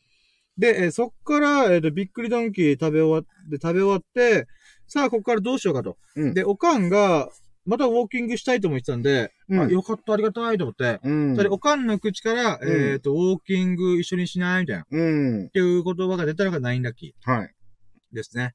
基本、おかんはやっぱ仕事帰りとか仕事前とかでウォーキングする習慣がないので、やっぱ休みの日しかないんですよね。うん。うん、で、僕は今日毎日走ったりとか、まあ、なるべく毎日、天気が悪くない限り走ったりとかしてるので、うん。うーんそこまでは多分今のおかん急にはできないと思うんですけども、うん。でもそういう風に休みの日に一歩一歩やっていくっていう、一個一個やっていくっていうのが大事だと僕は思うので、うん。しかも、おかんからのね、お誘いっていうかね。嬉しいなと思って。うんまあ一緒には歩けないんですけど、僕が準備運動で入念にして、うん。1キロ歩いてたのにジョギング始めたりとか、リズムがちょっと特殊なので、うん。うん。おかんはもう、まあでも一緒にこう、運動公園に行って、うんで、お互い好きなように過ごして1時間後に合流ね、みたいな。うん。車で集合ね、とか、うんそういうなるほどね風に、や、前回やったので、うんうんまあ今回はそんな感じで、やるんですけど、でもまあ、おかんからそういう風に自主的な言葉が出てきたのが嬉しいなと思って。う。うんーん。押し、まあさっきも言ったとおり、押し付けろと言えないので。ダイエット押し付けてるやつ、今聞いてたら、本当にやめてね。あー絶対やめて。健康が、健康にいいためにこれやって、とか、玄米食べて、とか言うの、マジでやめて、あれ。う。うんーん。強制するときはほんまあかんから。うーん。だからこれ、よく言う側の理論として、えーっと、なんていうのかな。うーん、あなたのためを思って、とか、うん。何度も言ったら必ず変わるでしょ、みたいな。うん言えば言うほど、ああ、そういえば、言ってたなー、玄米食べようかな、みたいな。っうん。てあるけど、確かにきっかけになることはある。だけど、うーん、楽しさとか快楽がないと、あのーうざったりだけだから、やめてね、本当にそういうの。うん、あなたが、玄米美味しい、玄米美味しいとか、うーん、とか、うんタバコやめて、俺すげえ、あの、元気になった、みたいな。あの、なんか隙間時間でこういういろんなことできるよ、みたいな。うんっ。ていう、あなたの楽しい様子を見ることは構わない。あなたの感想を言うと喋るのは構わない。うん。だけど、だから、一緒に禁煙しようぜとか、やめて、それ。もう絶対やめたいと思ってるん僕は。うんまあ、誰も聞いてないでって言葉を喋り、叫びましたけど、うーん、ほんとね、人には人のタイミングがあるんだからね、と思ってるんで。うんんということで、これ、あ今言ったのが、あさっきの、あお考えてる9ラッキーか。うん。で、10ラッキー。えー、10ラッキーが、うん、ただ、あれなんですよね。今日、て、あ、天気が、そう、天気が良かった今日。うん。そういえば忘れた。今日、10ラッキー、今日めちゃくちゃ天気が良かった。うん。うん。で、えー、なんで今それそれ、11ラッキーがあって、うん。11ラッキーは、あのー日差しが強すぎることによって、うん。体力使っちゃうんですよ。うん。うん。うん。体力使うと、運動時間、運動距離が伸ばせないんですよ。うん。つまり、暑いというものに体力が使われすぎて、本来は筋力つけたりとか、脂肪を燃焼させるとかに、やるためには、運動時間を伸ばさないといけないんですよ。うん。だから、暑ければ暑いほど、それの時間が短くなるので、意味ないんですよ。うん。確かに瞬間的には体がのけめ巡り、えーなんかえー血流が良くなるので、一瞬カロリーは、あの、増えるんですけど、でも本当に本当にダイエットとかあったことやりたいってことなら、長く歩く。長く走る。うん。長く運動する方がいいんですよね。うん。ということで何が言いたかったかというと、11ラッキーっていうのが、じゃあ夕方にジョギングしようと。夕方、本当よあの太陽が沈む、だいたい6時、5, 5時、6時がやるとなってしたんですよね。ってことで、じゃあその時間どうすると？食べ終わったのが3時半、あ、4時、4時ちょっと過ぎぐらい。うん。だったので、2時間が空いてるけどどうするみたいな。っうん。てなって、じゃあ買い物行こうみたいな。ってなったんですよね。はい。うんなので、おかんと一緒に買い物にも行くことになりました。う。うんん。これが11ラッキーで、ごめん、長かったんですけど、11ラッキーですね。うんうんうん。で、おかんと買い物するで、スーパーとかだったら多少あるんですけど、うんあの、生活必必需品なので、うん。今回っていうのが、100均とド、あの、ドンキオーテと、えーっと、なんだか、農連市場というか、うん。なんか、あ、道の駅的だうんうんうん。ところに行ってきたんですよね。だからそういった買い物ができてもよかったなと。で、今ちょっとちょちょ喋っちゃったんですけど、うんえっ、と、12ラッキー。12ラッキー、まずダイソー行きました。はい、どうぞ。で、ダイソー行ってだけじゃラッキーじゃないと。うんダイソーで何を買ったかっていうと、えっ、と、花札を買いに行きました。イエーイしかも花札あるかどうかわからなかったにもかかわらず、絶対花札置いてるんだろう。だってトランプ置いてるんだから花札置いてるだろうって言って、えー、行ったら実際あったんでよかったなと。う。うんん、これダイソーで花札買えたことが、えー、買えたことが12ラッキー。うん。なんですけど、13ラッキーで言うならば、さっき冒頭で話した、あの、ラッキーイメージでいう、昨日の夜に僕は、あ、昨日のラッキーラジオ最後に、花札買いに行こうと思う。で、多分100均にあるはず。見たことないけど。うん。で、み、自分の、この、アンテナがなかったんで、花札に興味がなかったんで、やったんですけど、でも頭の中で、このお店のダイソーに行って、ダイソーのこのコーナーに行って、ここの部分に花札が置かれてるはずというイメージをして、よし、じゃあ明日、明後日やってみようみたいな。うん。買いに行こうと思った通りの、あの、イメ、マジなイメージより、うん、明晰夢だったのかなって、明晰イメージ。だったのかなと思えるほど、ドンピシャなイメージと、うん。あの、なんですか、テンポの歩き方も、もう、イメージですよ、それです。ここ曲がって、ここ行って、ここ行く、みたいな。うん。ドンピシャですね、と思って。うーん。それが嬉しかったっすね。う。うんん。やっぱラッキーイメージ面白いと思って。うん、昨日やってみてよかったな。有言実行だね。うん。ほんと有言実行できてましたよ。で、えっと、えこれが13ラッキーかな？え ?12? 12じゃないかな？ええ ?12 が、あれっす、あの、花、花札買ったこと。うんうんで、13ラッキーが、イメージ通りうん。にああ、イメージ通り。降臨できた。うん。で、ラッキーイメージという企画結構いいんじゃんと思って。う。うんーん。うーん、そうですね。で、えーと、14ラッキーが、おかんもおかんで買うものが買って、うん。えーっと、そうか、出たんだ。で出て、次は、えーっと、なんていうんですかね。農連市場？うん道。の駅というか、まあ、簡単に言えば、あの、農連ファームというか、うんうん。農。協ファームっていうんですかね。あのドンキーの近くの。あ、そうそうそうそうそう。うんうんで、そこがそういうお店だったってことは、一回だけ行ったことあるんで、うん。うん。間違いなかったんですよ。あの、洋服が変わったんですよ。あ、そうなんだね。うん。なので、そこにまず行けた、行けたこと。うん。で、なんかどっちかというと、オーガニックショップに切り替わってるんですよ。へー。で、おそらく、あっと思ったのが、スサノオくんが、なんかあの店おしゃれになってるよって、なんかお、ちょっと前に言ってたんですよね。うん。でも、え、あっちってあれじゃんみたいな。あのー、なんだっけその、だっけ道の駅的な感じでしょ？みたいな。うん。道の駅どこも一緒だよみたいな。うんう。ーん、よくわかんないじおおじちゃんおばちゃんが、なんか、作ってますみたいな。うん。とか、なんかそういう感じだろみたいな。うん。って思ったんですけど、全然違ったんですよね。うん。おしゃんじになったんですよ。うん。うーん。だからこれ、あのー、運営元が大きくガラリと変わったっぽいんですよね。うん。だから店内とか店そ、店、店外の外装とかも、あ外装とか変わったりとか、うん。ああ、そうなってたんだと思って。うん。だからそこ行けたことが14ラッキーですね。うん。で、15ラッキーおで入っていろいろ散策してたんですよね。ああ、おシャンティなものいっぱいあんじゃん、みたいな。うん。うーん。っていうならば、あの、おああ、今言おうとした、あダメだ。えっ、と、僕たちの住んでる県内の、うん。えー、有名な、なんか、地方のデザイナーさんとか、アートディレクターがいるんですよね。うん。そこの人たちがか、か、関わってるっていうのが発覚したんですよね。うん。で僕も知ってる人が、あ、この店内のデザインとかって、この人たち関わってんだと思って、うん。あ、だからおしゃれなんだと思ってう、ん。それになんか気づけたことが嬉しかったですね。うん。ああ、だからこの、この人やってる、ああ、はい、だからおシャンティーなのね、なるほど、なるほど、みたいな。うん。ガテンがいったなと思って。もうこれが気づけたのが、えー、15ラッキー。うん。で、60ラッキーが、えー、っと、なんか改めてちょっと店内散策して思ったのが、高いんですよ。一個一個が。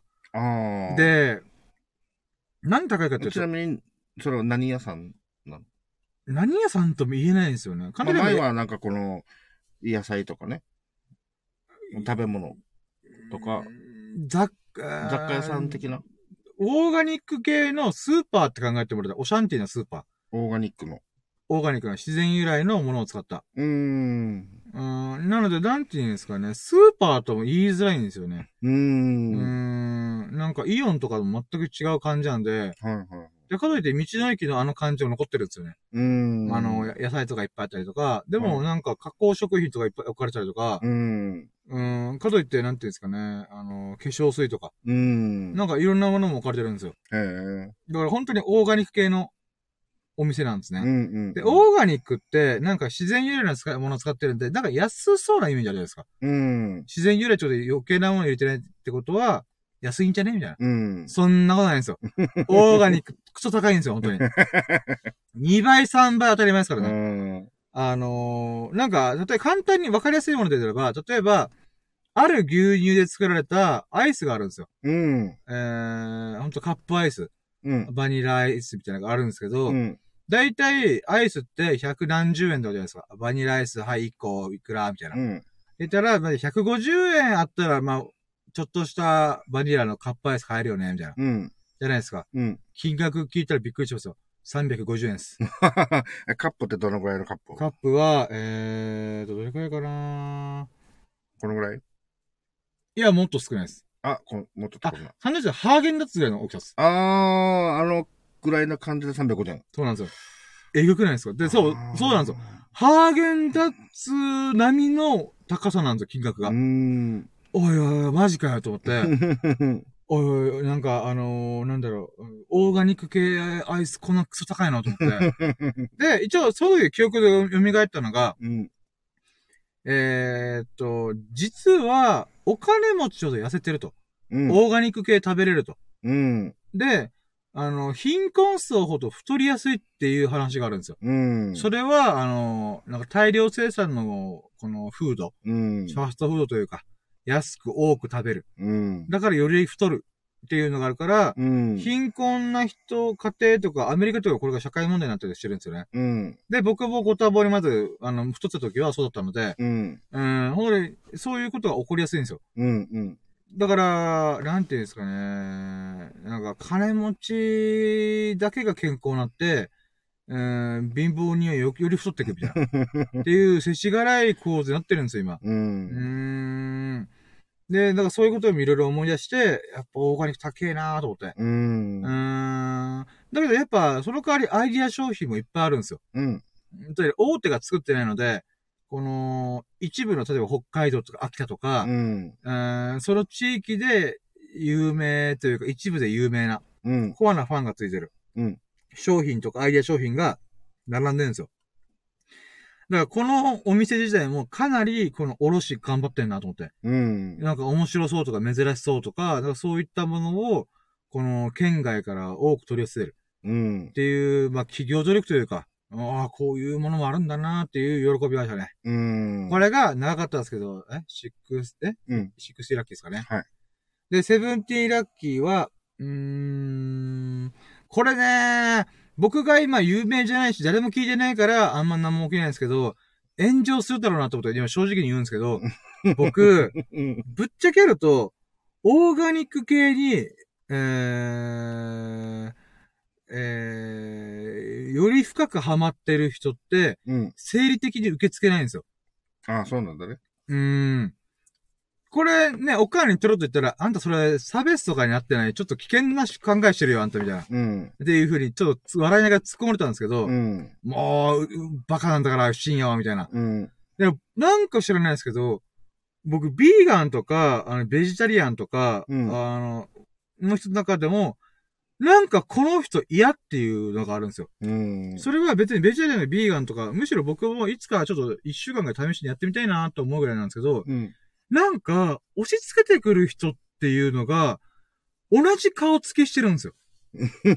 これすごい、ごめんなさい、なんか、フィーリングと感覚的な話なんですけど、うん。なんか、その、オーガニック系にすごい偏ってる人たちって、同じ顔つきしてるんですよ、僕からしたら。うん。なんか土系色してるみたいな顔、肌、肌というか顔ああ。なんですよ。でも、なんか、なんか関わりたくないな、この人たちとっていう感覚があるんですよね。ああ、もうまさに生理的な。そうなんです。で、おかんにそれ言って、あんたもうバカみたいなこと言ってからさ、みたいな言われたんですけど、これ、例えるならば、よく言うのが、女性が江頭2時50分さんを生理的に受け付けないみたいな。うん。いい人なのかっていうのいろいろ分かってるんだけど、ちょっとごめんなさい。あの、見れないですみたいな。っうん。ていう、よくあった、あったじゃないですか。うん。うん。それだなと思うんですよね。うん。それ、理由が特にないんだけど、なんか、なんとなくこの顔つきの人たち、この雰囲気をまとってる人たち、嫌だな。うん嫌いだな。関わりたくないな、みたいな。男女問わずみたいな。そうそうそうそうう。うーん。ん。なるほどね。なんかあるんすよまあ、生ね。理的なものだからもうこれはもうしょうがないよね。なんか直感的に、あ、この人たち関わっちゃいけないみたいな。っ うん。うて思うんですよ。なんかそれをめっちゃ感じました、今回。ーうーん。ん。な何なんだろうなっていうのが、これラッキーっていうか、そういう気づきがあったのがラッキーだなと思って。うんつ。まり僕のこの感覚的な嫌悪感、うーんっていうのが、全く自分で考えられるじゃないですか。なんでなんだろうな、みたいな。うん。で、おそらく押し付けてくるうん。っていう雰囲気をまとってるからだなって思ってるんですようね。ん。で、もう一個思ったのが、うーん。これ今のが17でいいの？あ17で、はいで大丈夫です。ごめんなさい。はい。で、なんか思ってるの、あ、これもその、なんか気づきの流れの考察なんで、まあ、17の中ですね。ああ、17だ。はいああ、え、そうですよね。17ですよね。ーうんで、ちょっと思ったのが、うん。うん。うーん、なんか、うーん、なんていうんですかね。人に迷惑かけても問題ないような感があるんですよね。うーん。すげえ言い方悪いと、ふてぶてしい。う。うんーん、とか、なんていうんですかね。うーん、自分たちが、うん。なんか、正義だ感がちょっと渦巻いてる気がするみたいな。うん。どういうことかっていうと、今日ちょっと思ったのが、うん。その、なんかもうゴリゴリにオーガニックですよ、私みたいな。オーガニックのファッションもしてますみたいな。うん。なんか素材とかもなんか、あー高そうななんか染め物の、なんかワンピース着てんな、みたいな。うん。うん、高そうっていうのはオーガニック風に見えるんですけど、そういうのって高いんですよ、めっちゃ。うん。一点物だったりするんで。うん。で、バリバリのそういうオーガニックファッションしてる人たち、人がいて、うん。その人が子供とかあやしながらやってる時に、うん。うん、子供が僕にちょっかい出してきたんですよ。おはい。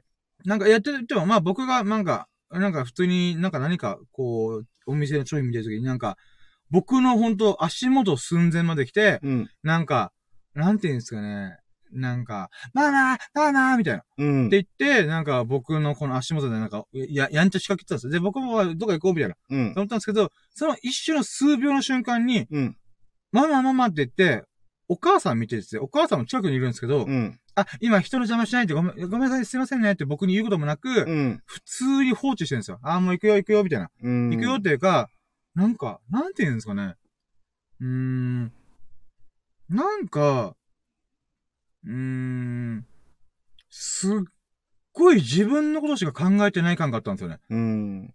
なんかその感じが僕嫌いなんだなと思って。あーそれ僕のテリトリーに入ってくる、テリトリーというか、なんか、うーん。なんて言うんですかね。僕は向こうに何もしてないし、迷惑かけてないし、うん。なんか気使って、多少の気遣いうん。はするんすけど、向こうが、なんか、それ当たり前でしょか？みたいな。うん。ななんかこれわかりますかね？なんか、うーん、人に迷惑かけない。うん。えー、っていうのが今日本で当たり前じゃん。でもインドとかだと、人に迷惑かけるのが当たり前だからこそ、迷惑かけられても気にしないでおこうみたいな。うん。っていうのがある。でもこれって、あの、お互いがお互いそう思ったらぶつかり合うじゃないですか。うん。迷惑かけないっていう集団の認識の中でやってるとそれがうまくいく。うん。逆に迷惑かけなく、あかけちゃうから、かけられたとしても気にしないでおこう。自分は誰かに迷惑かけてるんだから。っうん。ていう人がみんな集まってる集団だと、それが成り立つんですけど、うん。うん。どっちかにどっちかが入った瞬間に、構想が起きるんですよ。うん。つまり、えっ、と、目かけないっていうところで、インド人が来たら、インド人がインドでやってるように、もう、わ、わ、なんかこう、急に道端で、あの、なんていうんですかね、あの、何かしらやりか、やったら、うん。おいおいおいおい、みたいな。っうん。うん。てなるじゃないですか。うん。逆、に、あのー僕が、そのインドのカルチャーのところに飛び込んだ瞬間に、うん。なんていうんですか、僕がすげえムカつくとか、もしくは、向こうは向こうで、うんなんか、なんていうんですかね、迷惑、うーん、うん、まあ、かけてきね、かけてきねよって今ちょっと逆のこと言おうとしたら、うん。あの、迷惑かけないって考えを持ってる人の方がすげえ損してるなと思って。ああ。あ、まあこれ、これちょっと話の例えがうまくいかなかったんですけど、うんうんうん、簡単に、簡単に言うとその感じなんですよ。このカルチャーの違うところがぶつかったみたいな、な感じなんですけど、うん。なんかその、なんて言うんだろうな。インド人感があったんだね、僕から。合にいては合に従いじゃなくて、うん。going my way 感、うん。うん、を当てられた感じがしたんですよね。うん。うーん、あー、だからこのオーガニック系の人嫌いなんだよなと思って。なんかね。ごめんなさいこれちょっと言語がまだできてないんですけど、なんかそんな感じなんですよね、僕からしたら。うん。なんか、うーん、なんか、自分が迷惑かけてもいいけど、迷惑かけてもいい、いいあ私は迷惑かけられても構わないから、あなたに迷惑かけるわ、みたいな。うん。え、知らんかなみたいな。なんか、そういう感じがすごい垣間見えるんですよね。うんも。ちろんこれ考えすぎとか、でスサノオ君が今の話聞いたら、また深夜バカみたいなこと考えてから考えすぎてからに、みたいな。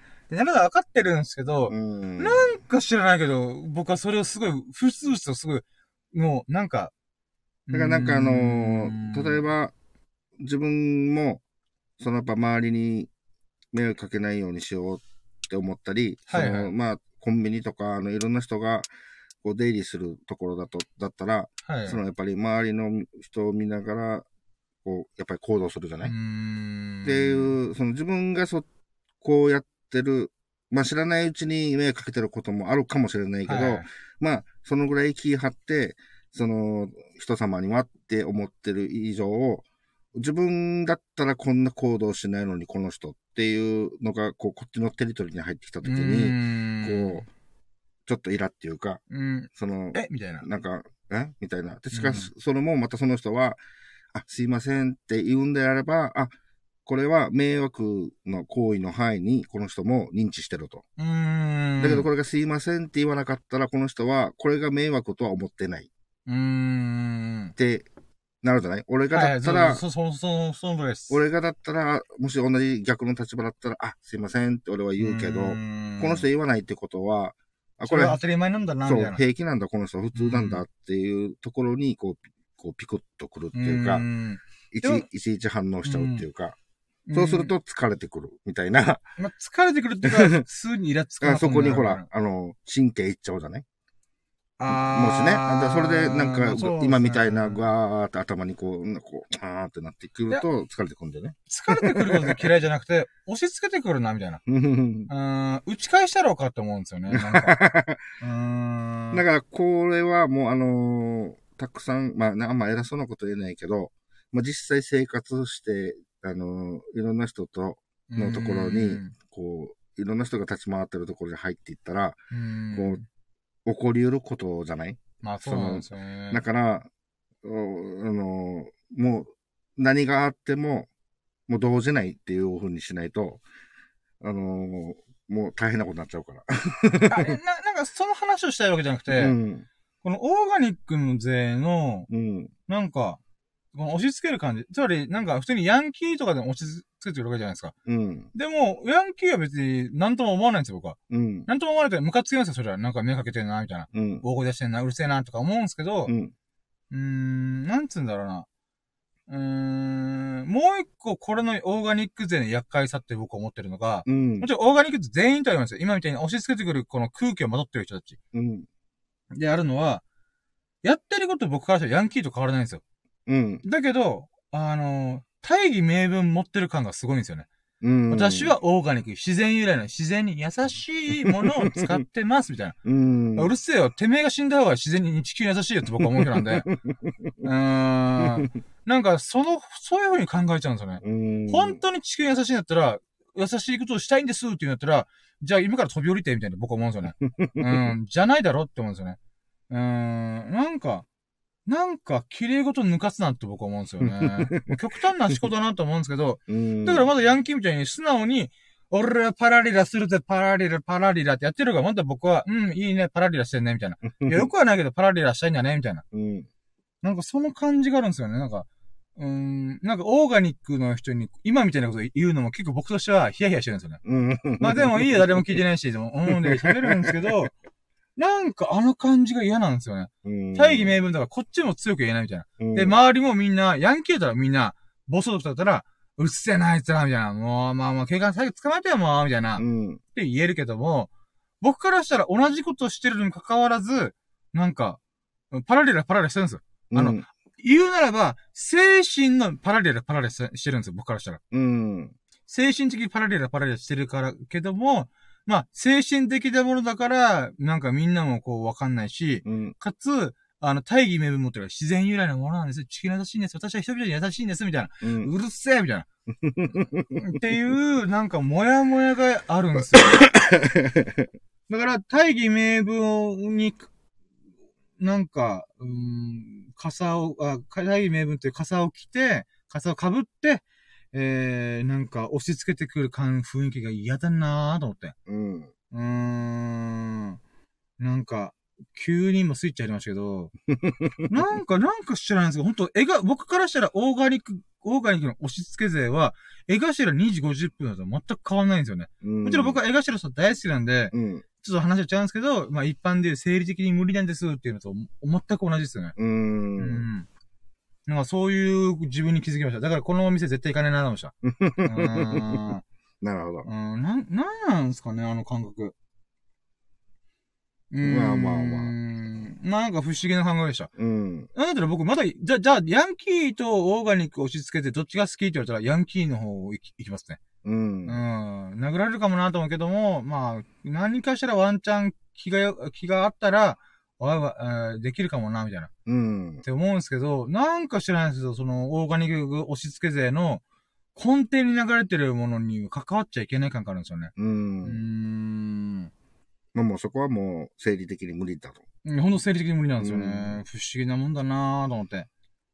まあ、でも、何度も言いますけど、オーガニック勢の全ての人が僕は嫌っていうわけじゃないんで。うんんそこだけは、スサノくん、理解して。うん。もうスサノくんに向けて喋ってる。まあ多分あの、ああ、また深夜始まったっていう。始まった。こいつ、クソ長い話を、バカみたいな話をやり合ったよ、みたいな。やってくれる。まあまあ、バカみたいな話って分かってるから、ほんと、笑ってくれ。うん。まあね。うん。とりあえず、うっぷんを喋りたかったってだけです。はい。はい、ということで、この時点で1時間半喋ってるんですよね。もうやばいよね。だって今まだ今まだ17だよ。17なんですよね。うんこの後、平家物語が、あのー、待ってるっていうのが恐ろしいんですよね。まあいいや、えっ、と、28ラッキー、あ、違う違う、28じゃない。えー、18ラッキー、18ラッキーは、えー、そこから、えーっと、あ、ドンキ行ったんだ。うん。ドンキ行って、えーっと、うの買いました。イェイ。あ18ラッキー。もうこれはシンプル。うんで、他も何かしらの買い物あったんで、その間に、えーと、ちょっとドンキもあったんですよね。で、ドンキいつも回るのは構わないんですけど、お金ないんで、うん。変に買うもの増えたら嫌だなと思って、うんうん。なんかどうにかしようと思って、おかんの買い物待ってる間に、えーブラブラしてる時に、あっと思ったのが、うん。2階行ってみようと思って、うん。2階の屋上駐車場うんうーん、中で、あのーまあちょっと散歩してみようと思って、うんやってる中で、あっと思ったのが、今日は空がすごい綺麗だったんですよ。うん。なので写真撮りました。この綺麗な空のダイナミックな写真。うん。あ、いい写真撮れたなーっていう意味で、これが90ラッキーうん。ですね。うーん、いい写真撮れたなーって。で、20ラッキーは、まあまあ、他の買い物終わって、で、そっから、えー運動公園に行って、えー、おかんはウォーキング、僕はジョギングはい。を、えー、できましたと。うん。で、えーっと、21ラッキーであれば、僕はウォー、えーっと、10分、ん ?5 分10分ぐらい準備運動して、うん。えー、ウォーキング1キロやって、ジョギング5キロ。まあ、1時間ちょっとぐらいね、ちょっと運動させていただきました。で、その間、おかんは、あ、1時間半か、1時間半ぐらいかな。で、うんおかんは1時間ぐらいジョギング、あ、ジョギングじゃない、ウォーキングをして、えー、まあ僕が終わるまで待ってて、みたいうな、ん。うーん、感じで、まあ一緒にね、あのー運動することができた。一緒というか、一緒のタイミングで、こう、行き帰りは一緒だけど、あとはご自由にみたいな。うん。う。うんん。自分のペースでみたいな。っていうのができたので、まあ、それが良かったなと。うんこれが、え 21? ワン。うん。そうですね、でした。えー、で、22は、あ22が、あ、でもそっからもう帰ったか、家に。うん。あー。でもなんかお、おかんとの、この、あ、まあでもそっか、いっか。いや、うん。おかんとのあれがもうもろもろで、そうですね。なんで、そうですね。あ、そうだ、そう、22、うん ?22 に関しては、うん。そう、さっきちょっと喋ったんですけど、すおかんがやっぱ運動し始めた理由は、僕がうん。楽しい様子、うん。楽しそうなのしてる。やったぜやったーじゃん。うん。とかいう様子を見て、あと成果出てるから、うん。やっぱそこにこう、感化されてやり始めたっていうのがあるっていうことを言ってて、ああ、よ、いい話聞けたなと思って。うん。うん。で、それに似たような話ばったと、ひじきさんが納豆を食い始めて、うん。もううんこがバナナチックにニョロンと出てくるみたいな。ですよね、いいっすよねっていう話をしてて、うん。で、さっきも何回もちょっと、この、このラケージの中中で喋ってるんですけど、うん。やっぱり押し付けるのは良くないと。うんう。ーん、本当に改めてそう思うんですよね。うん。で、や、ただ、いやっていいのは、自分がやった、なんていうんですか、これやって楽しかったとか、うん。なんていうんですか、これすすげえ成果出たとかいう、なんていうんですかね、自分がこう思ったよとか、感想とかだと別にいいと思うんですよね。うん。だから友人にこんな映画見たくて、見たくてめっちゃ面白かったんだよね、みたいな。うんっていう喋る分にいいと。ジョジョ面白いですよ、みたいな。うん。ただ、ジョジョ絶対見てよっていうのは話違うと思うんですよね。うん。ジョジョ面白いっすよっていうのと、ジョジョ絶対見てよっていうのは、押し付けてるか否かもまた関わってきたりとかするんですよね。うん。らそういった意味で、やっぱり、こう健康のためにとか、うん。あの、ダイエットしないと、みたいなう、ん。うーん、なんかそういう、なんていうんですか、上から目線というか、押し付け目線というか、うん。あーそういうのってほんと意味ねえんだなって思うんですよね。う。うんん。だからそういった意味で、僕のこの、なんていうんですかね、えー、ある意味僕の背中を見て、みん、あの、秀樹さんやおかんが、ダイエットとか健康とかに、ちょっと興味を持ってくれてることが嬉しかったなと思って。うん。やっぱこれが正解だよなと思うんですよね。う。うんん。秀樹さん、納豆絶対食べた方がいいですよ。もううんこできるんで、もう今すぐ買って食べましょう、みたいな。う。うんん。っていうのと、秀樹さんが自分の意思で、あ、そういう深夜がそんなこと言ったから、ちょっと、うーん、自分も食べてみるか、みたいな。うん。って言って自分でこう、なんていうんですかね、やるっていうのはやっぱ話違うよなぁと思うんで、うん。あそういうことができたのが、おかん、おかんにも秀樹さんにもできたのが嬉しいなと思って。うん。うーん。なんか、うーん。僕、やっぱ僕の喜ぶポイントって、僕をきっかけに、誰かの人生が変わってくれたことが嬉しいのかもしれないな、なと思ったんですようね。ん。前に、もう同じようなこと言ってたもんね。そうそうそうそうよく覚えてますさすがっす。うん。そう。多分そうなのかもしれないなと思って。うん。うん。だから僕が何かやったことうん。で、なんか感謝されること、例えば僕がウーノ買ってきたのやりましょうとか、うん。リジャさんがウーノ人生2回3回目で楽しくできたとか、うん。いうことで、よりよりも、なんか、秀樹さんが僕のダイエットで、こう、狂気乱舞してる様子を見て、うん。あの、健康とか納豆食い始めたことの方が僕嬉しいんですよ。うん。でも多分一般的な多くの人は、多分、うのやって、いやー、深夜がうの買ってきてくれたから楽しめてありがとうって言ってくれてるから、多分嬉しいという人が多いと思うんですよね。うん。だけど僕はそれ、実はあんまり嬉しくないんですよね。うん。むしろ、秀樹さんがうのやったから、あ、例えるなら、うのやって、人生変わったみたいな。うん。俺もカードゲームとか人生ゲームとか、わかるいろんな、そういうボードゲーム集めてみるわ、みたいな。うんって。いう風に、なんか、行動というか、その人の人生の1ページが加わった時の方が嬉しいんですよね。うん。まあそういうことをね、ちょっと改めて思いました、今回。うん。おかんからその話を聞いて。これが、え、今何個でしたっけ ?22、とこれで2。うん。あまあ、なんかたくさん、トゥーに入ってからたくさんパーって喋ってるから、んき、き、刻み的には、どこで刻まんでるかわかんないけど。あ、まあまあごめん。あ、待って今21、んトゥーは、だから、あ、そうか、22ですね。うん。うん。まあ、まだ22なんだ。今びっくりした自分で。脱線に脱線をついでいる。まあいいや、じゃあ23。うん23ラッキーは、えーっと、そっからジョギング終わって、家帰って、うん。あれなんかなんか忘れてた気がするけどななんか、重要な何か僕忘れてた気がする。家に着く前に？そうだった、あれだ。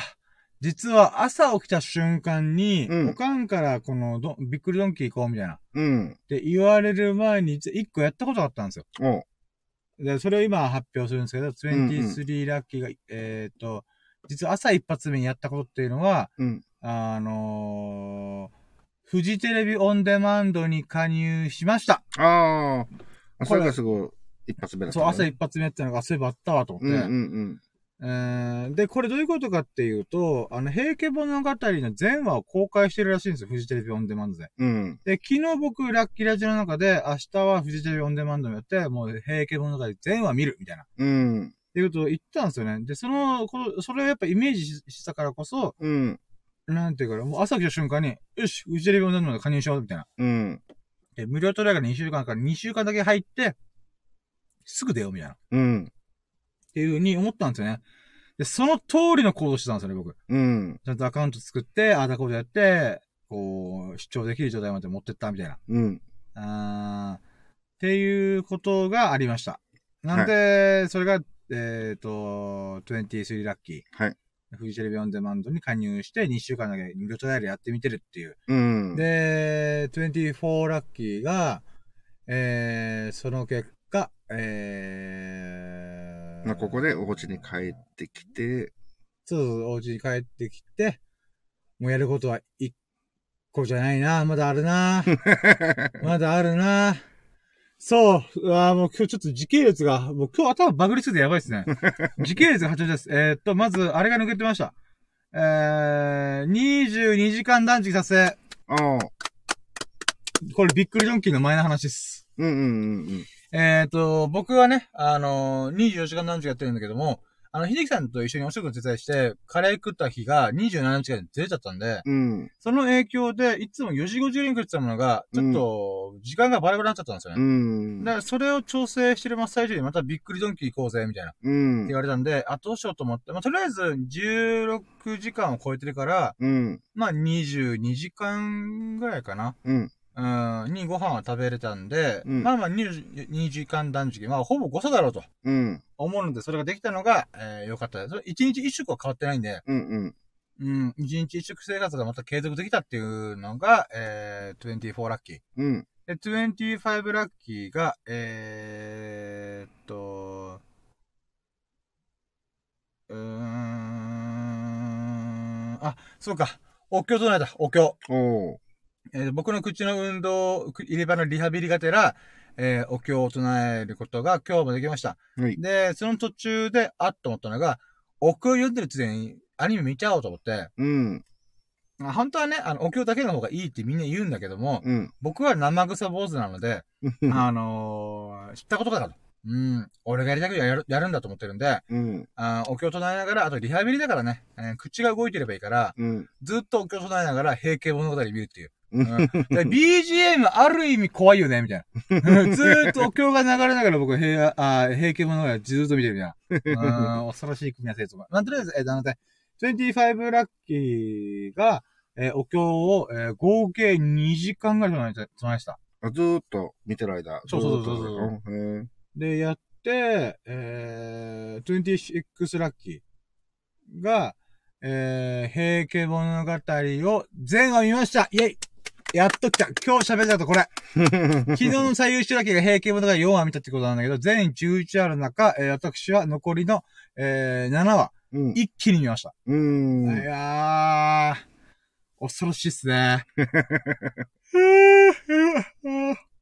で、えー、それ全部一気に見たのが、え ?20、え ?6 でしたっけ？はい、6。見たのが26。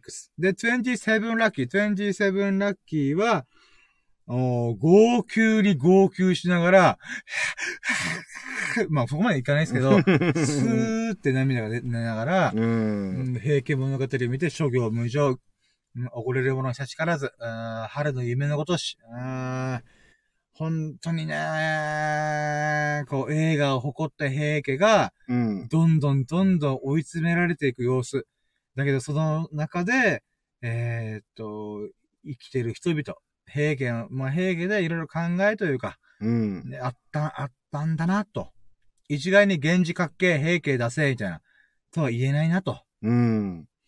うーん、いろんなこの権力闘争が渦巻く中、いろんな人間関係、しがらみがあったんだなと。うん。その中命を落として、この、なんてやってる様がね、本当にもう、本当はもう、平家物語ラジオをややりたいぐらい。うーん27ラッキーが何を言おうか、みたいな。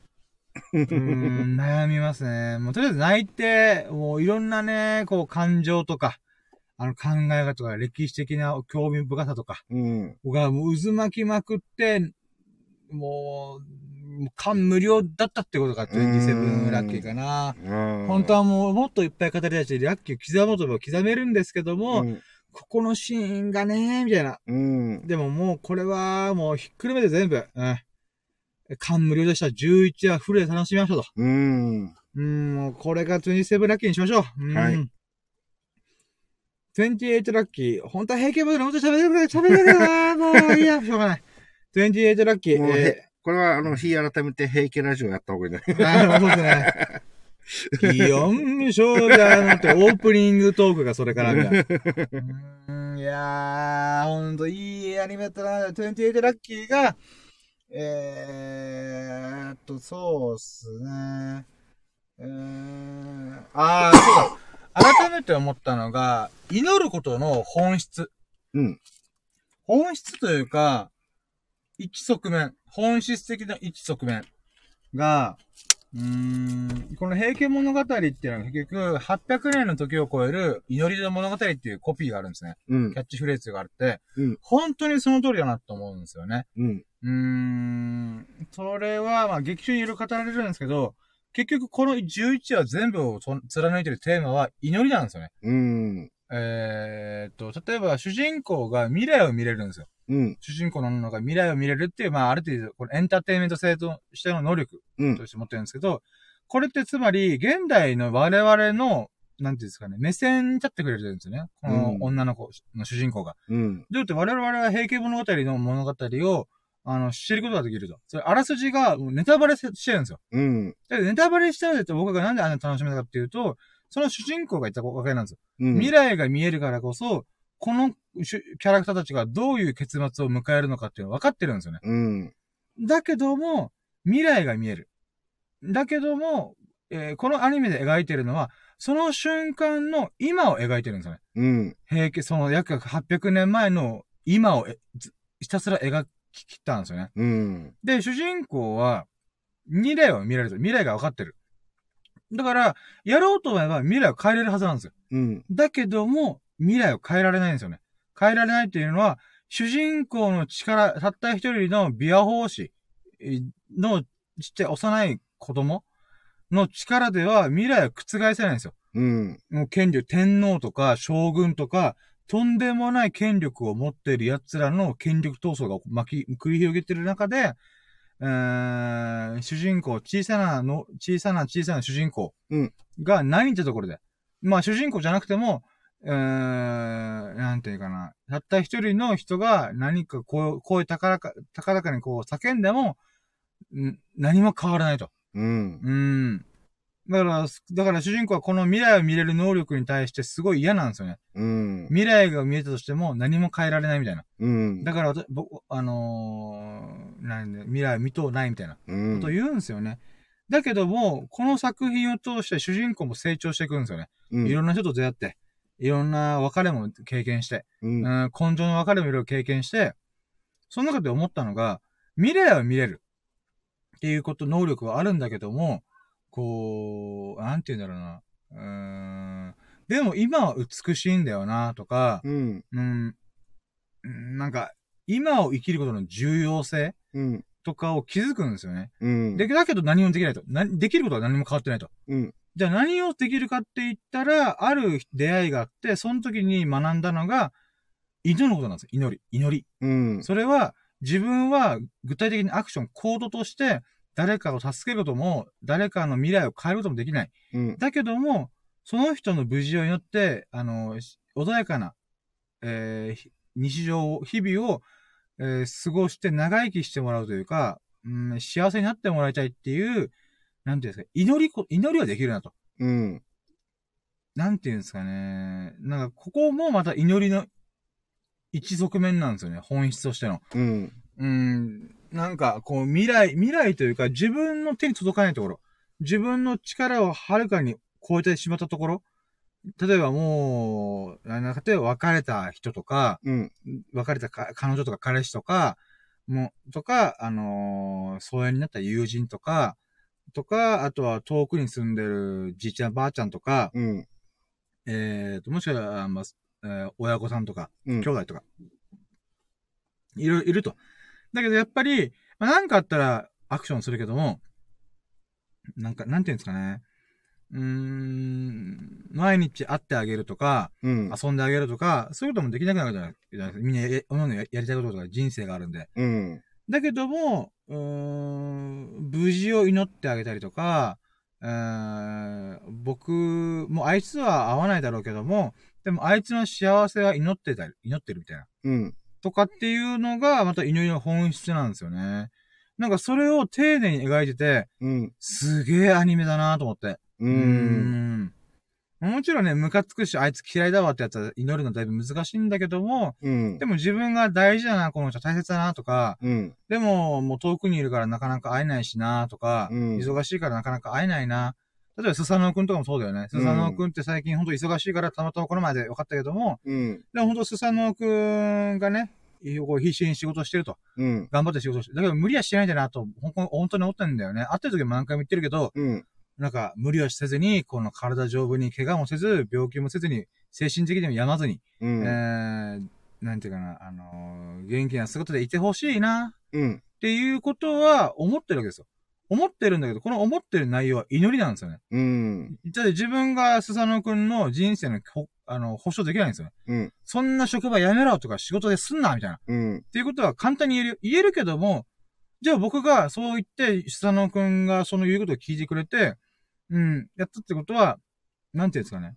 僕にも責任が出るわけじゃないですか。うん。佐野くんが仕事を辞めて、えー、っと、なんていうんですかね。やるけど、なんていうんですかね。えー、っと、まあ、あのー生きる、食う、食うためのお金がなくなっていくとかもいろいろあるじゃないですか。でもそれの補助ができるわけでもないんですよね。うん。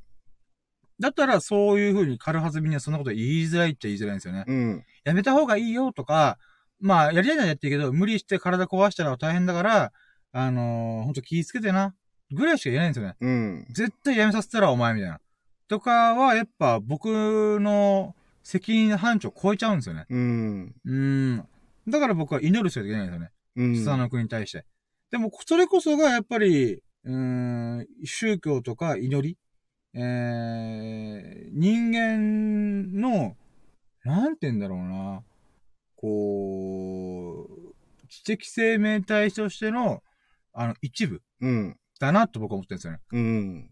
だから僕はどんなに文明が発展しても、祈りというものは絶対変わらないはずなんです。宗教というのは絶対外されないはずなんですよ。うん。宗教の形は変わっていくことは間違いないんですけど、この祈りという行動は、廃れることも、滅ぶことも絶対ないなと思ったんですようね。ん。うん。だから今日本は宗教とか宗教やってる人がああだこと言って、言う人いますけど、うん。やっぱりそこの部分の、なんかリテラシーが低いんだなと思うんですよ。祈りリテラシーというか、うん。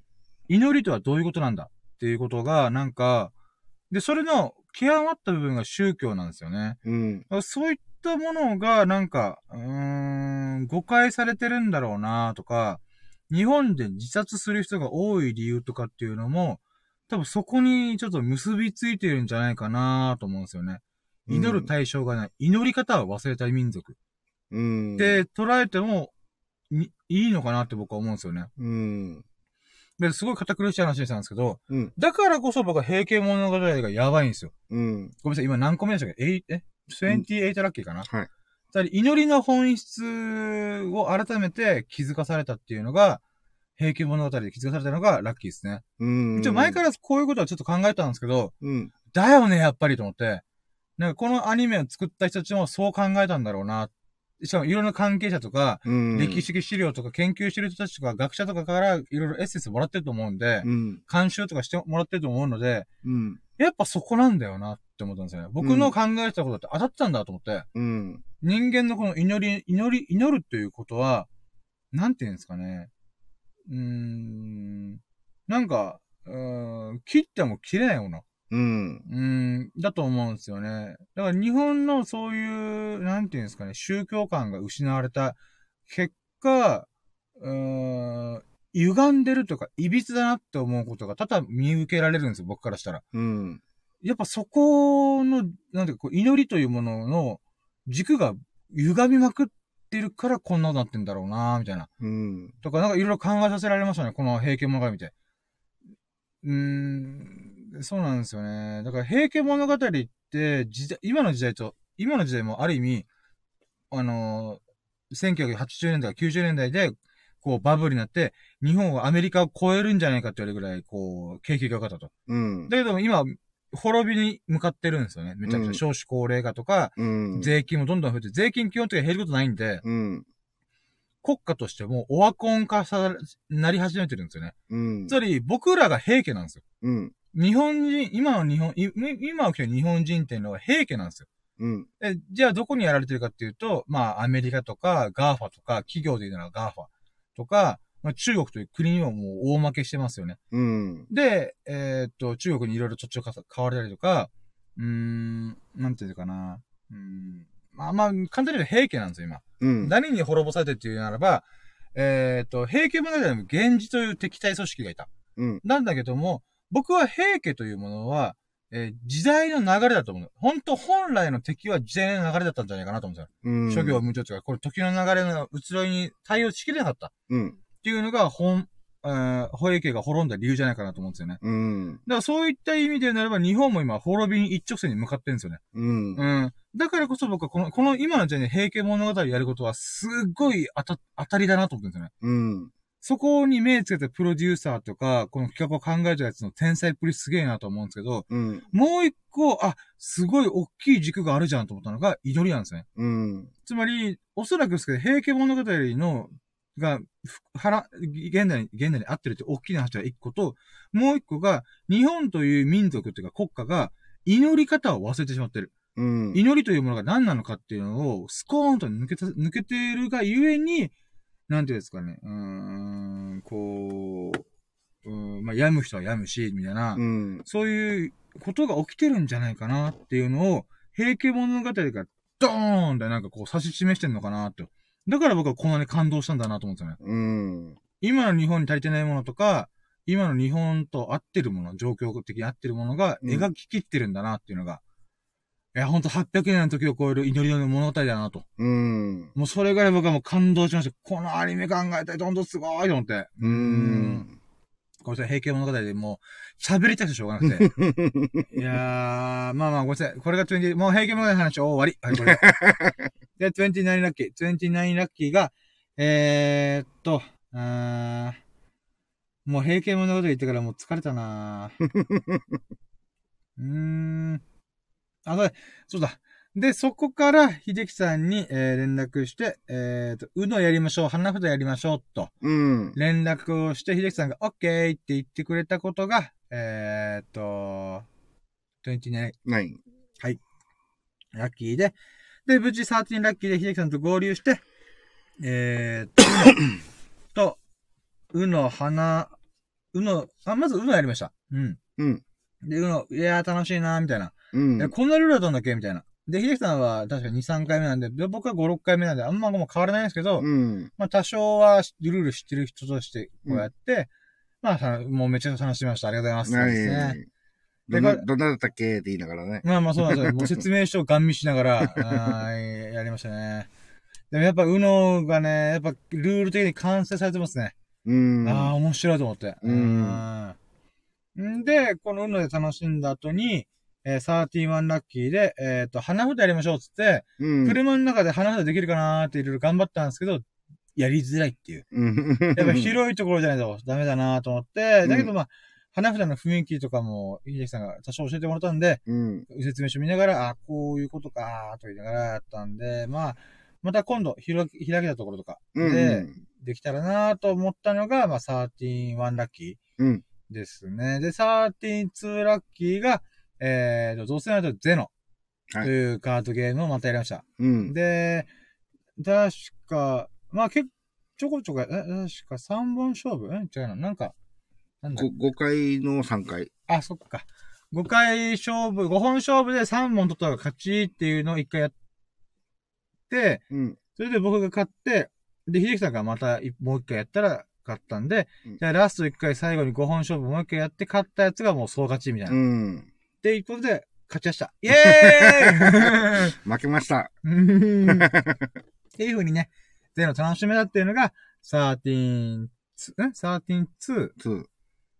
ラッキーですね。で、13-3ラッキーは、えーっと、なんだっけなあ、でももうこんなもんか。うん。で、13、え ?13-3? え ?13-2? はい13 3。13-3ラッキーが、えー、秀樹さんをゲストに迎えてラッキーラジオができましたイェーイ、えー、で、13-4ラッキーが、えー、2時間喋るっていうね。いやー、やばい。いやー、2時間喋っちゃったなーで、13-3ラッキーですよね、今これが。32あ、4か。時間喋るっていうのが一つだったら4。あ、じゃあ、多分13-4で。うん。で、13-5ラッキーが、これから思い出しラッキーなんですけども、うんあのー、なんか、じゃあ、車検今やってるで、今、台車でと、台車うん。でさ収録してるんですけども、うん。あの、明日には車検が終わって、うんあのー、電話連絡が来たら受け取りに行くんですけども、うん。うん。あのー、それまで、例えば車検に一回出して、車検に出して、通らなかったら、うんもう一回やらさ、やらされるんですよね。だから時間かかるんですよね。なんだけども、あの、だから僕の中でヒヤヒヤしてるんです。あと、パーツが増えないかなと。うん。修理するパーツが、一回電話かかってきて、3000円のパーツ組み込んでいいですか？って確認電話来たんで、うんう。わーと思いながら、まあいいやと。いいですよ、どうぞどうぞ、事故る上マシなんで、ってことで、あ、それはあった。一回ありました。うん。昨日あったんで、うん。で、今日もあるんじゃないかなってヒヤヒヤしたけど、今日は電話が鳴らなかったんですよ。うん。ってことはと思って、そしたら今日秀樹さんと一緒にこう向かってる時に、そのガソリンスタンド通ったら、うん。僕の車がバッチリ洗車台にセットされてて、うん。届いたんだと思って。うんってことは車検取ったんだ、イエーイと思って。うん。だからもう明日の朝一ぐらいで、まあお昼前ぐらいには多分電話連絡が来て、うん。えー、車検の受け取りうん。できるんだなーっていうのをたまたまドライブしながら気づいたこと。あの車は僕の車だみたいな。うんっていうのを見かけたことがね、あの、ラッキーだなと思って。う。うんん、無事車検終わったんだなと思って、あとお金払うだ、お金払いたくないなと思いつつ、払わないといけないな。うーん、辛いと思いながら。ということで、まあ、無事ね、あの、2年ぶりの車検が終わりそうなんで、うん。安心しましたよ、ほんと。いやー、金額では多分5万ぐらいですかうね。ん。あ、これ3点プラスでも。あ、まあ、ギリギリそうですう。ね。うんん。まあ、それが無事できたのが、13-5ラッキーですかね。うん。で、13-6あるかなあと5個思い出せるかどうか微妙なんですよね。まあ。あ、でも1日をじゃあ、総括、総括するならば、13-6ならば、今日ほど情緒が不安定な日はなかった。うん。不安定って言ってる変だけど、あの、動きまくった、感動した日はなかった。うん。だって、おかんと飯食いに行って、やったハンバーグだ、うめえうめえって言った後にジョギングして、いいねさ汗かく、汗か、汗かくって運動するっていいねみたいな。おかんとやって、一緒に買い物もしたりとかして、うん。ある意味どうもありました。どうもあるね。だから。今日、喜怒哀楽すべてを体験しちゃった。あもう、オーガニックの押し付け勢が、みたいな、もう僕の勝手な、勝手な、あれですけど、あ 勝手な偏見と言ってもいいでしょう、もうううんん。なぜか知らないけど、なんか嫌だな、この人たち、みたいな。っうん。ていう、あの、ものもありましたね。うん。だからもう、ほんと喜怒哀楽、そして平家物語で悲しんで、哀愁されて、はぁ、もう、みたいな、泣ける、みたいな。ううん、ん。っていうのを感じつつ、秀樹さんと、えっ、と、なんだ、楽しむ。うーん、っていうゲームをできるっていうね。だから、飯食って喜んで、うん。あの、オーガ、あーえっ、と、オーガニックでいどうなって。怒って、平家物語見て悲しんで、うん。えー、ゲームをやって楽しむ。うん。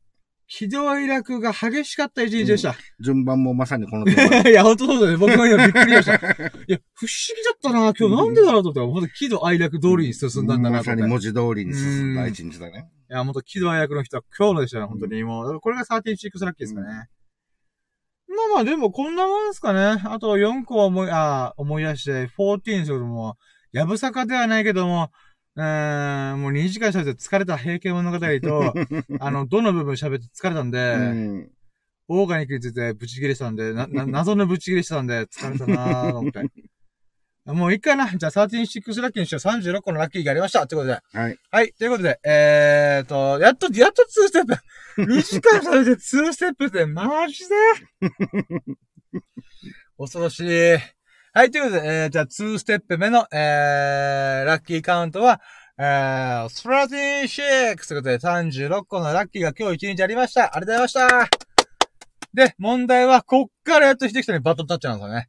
今日のあーラッキーをこうカウントしたいというか、こうあったとしたら、まあぜひ紹介するものがあれば、うーんって感じなんですけど、いかがでしょうか、あの、自分はね、その、はいあまりあちこち行ってないから、はいはい。その、変化がないけど、はい。まあ、強いてあげたら、はいはい。えっと、この前、あのはい。に一緒に買い物っていうかね、行って、はいあの、買ったフライパンですね。おー、ありましたありました。はいはい、ありましたはい。まあ、あれを今日使ったんでね。おー、あのー、なんだっけな。あおろせてというか、カパって開いて。はいはいはい。ん？はいはい、何でも。あ あの、はい、フライパンを、あの、自分で使って、はい。まあね、目玉焼き作ったり、はいはい。肉焼いたりとかしたら、はい。やっぱりね、今まで使ってたフライパンよりはね、はい。もう美味しく、あ。のーまあもうなんか、目玉焼きもスルスルスルってするし、はい、テフロン加工ってやつですね。うんいいっすね、いいっすね。まあ最高だね。やっぱり買ってよかったっていうのを、こう実感したっていいっすね、いいいう。っすね。はいはいはで、い。洗うのも、本当に、ね、あの、まあ、さって落ちますからね、新品のやつは。あ洗いす、洗うのも楽だうし、ーん、いいっすね、いいっすね。で、ちょっと大きめなフライパンだったから、はいはいその肉を焼く時のこの、なんていうのかな、結構量もこう一緒に、あ、量もたくさんだ焼けるようになったからああ、もうよかった、みたいな。いいっすね、いいっすね。うん。で、やっと一つは、まあ最初ら辺に行った、はい。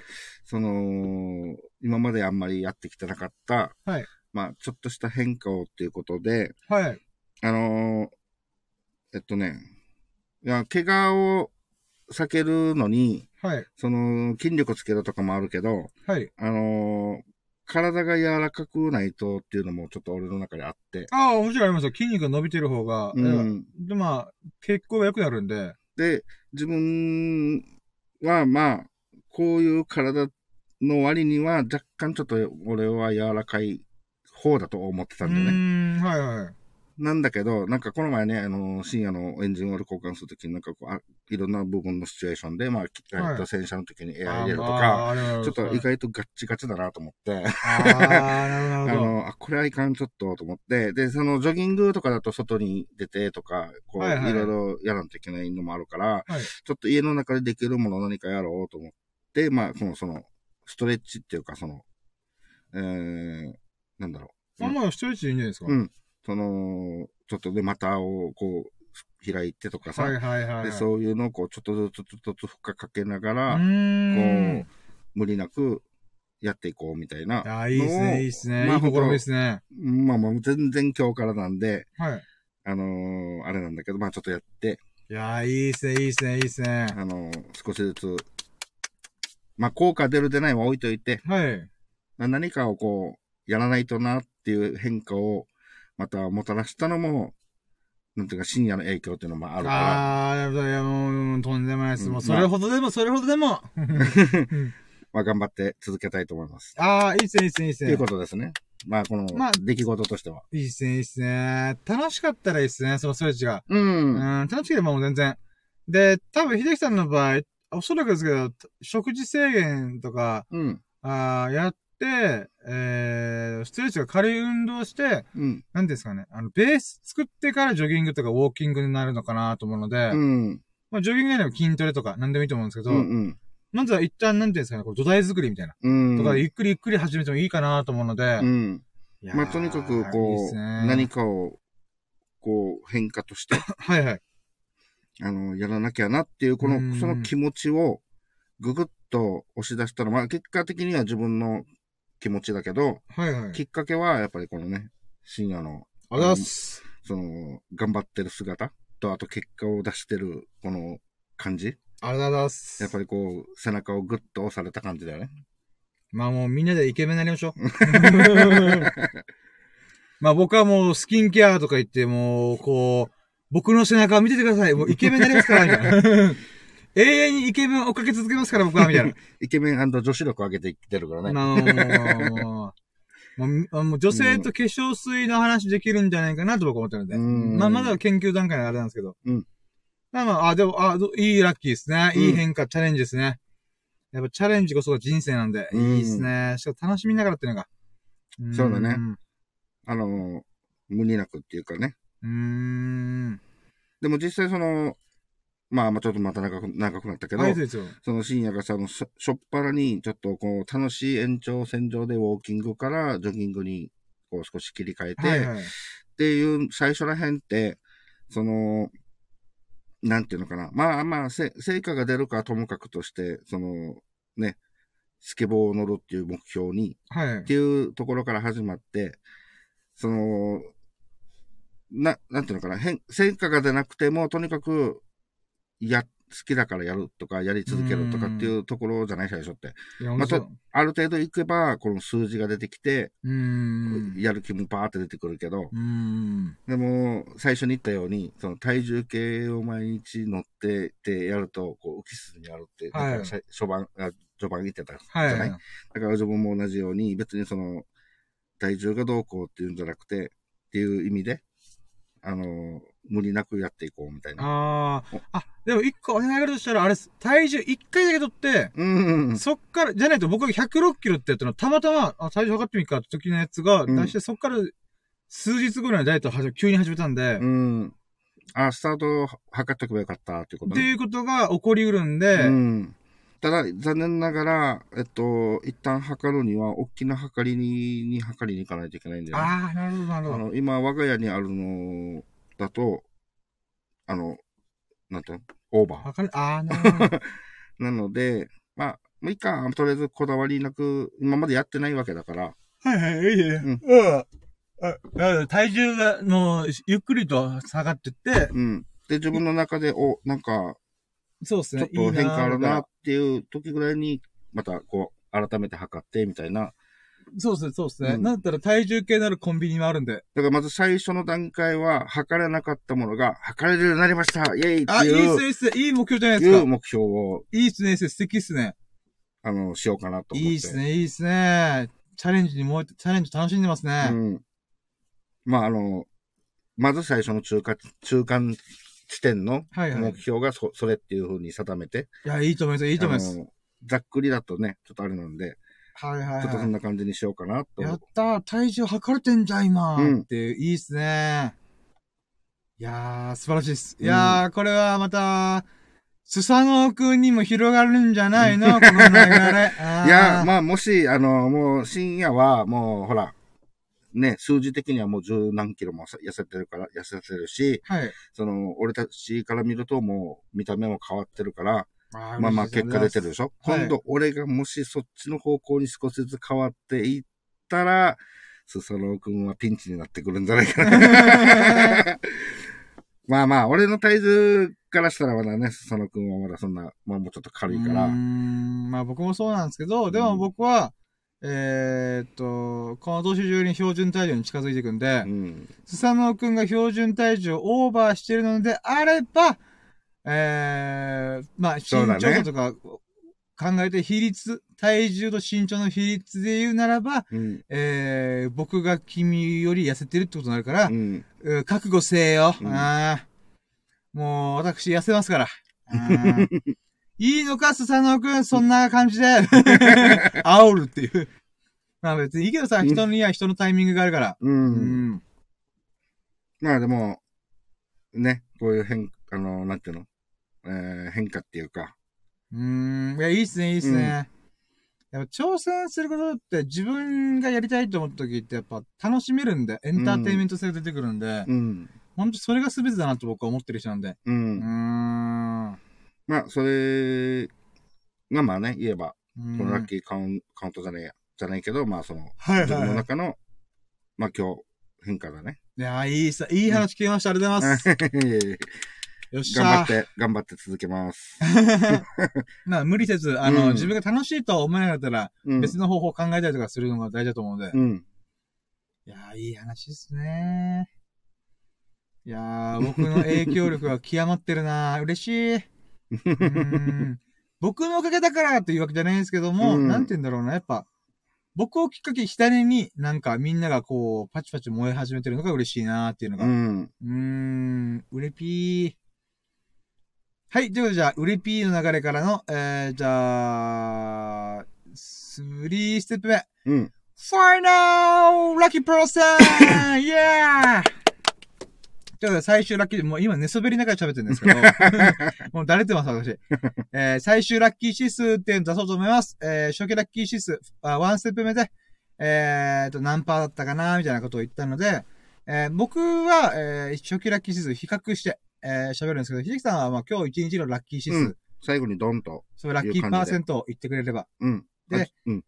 そうですね。で僕が今日は165%ということで、165%なんで、うん。そっから、まあやっぱこう、喜怒哀楽すべてが揃ったんで、今日は。ううーん。ん、もう、そうですね。平家物語も見たし、おかんと飯食ったし、喜んだ、美味しいもの食べて喜べたし、うーん、怒ったこともあったし、謎の逆切れ、逆切れっていうか、理不尽切れをしたし、うんで、そうですね、平家物語で悲しんだし、そして、えー、秀樹さんの運動とかゲームで楽しんだし、うーん。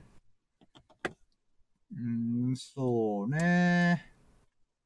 あと人に影響を与えられたことでも嬉しかったしな。うん。オッケーっすやー。今日の、えー、えー、final lucky person is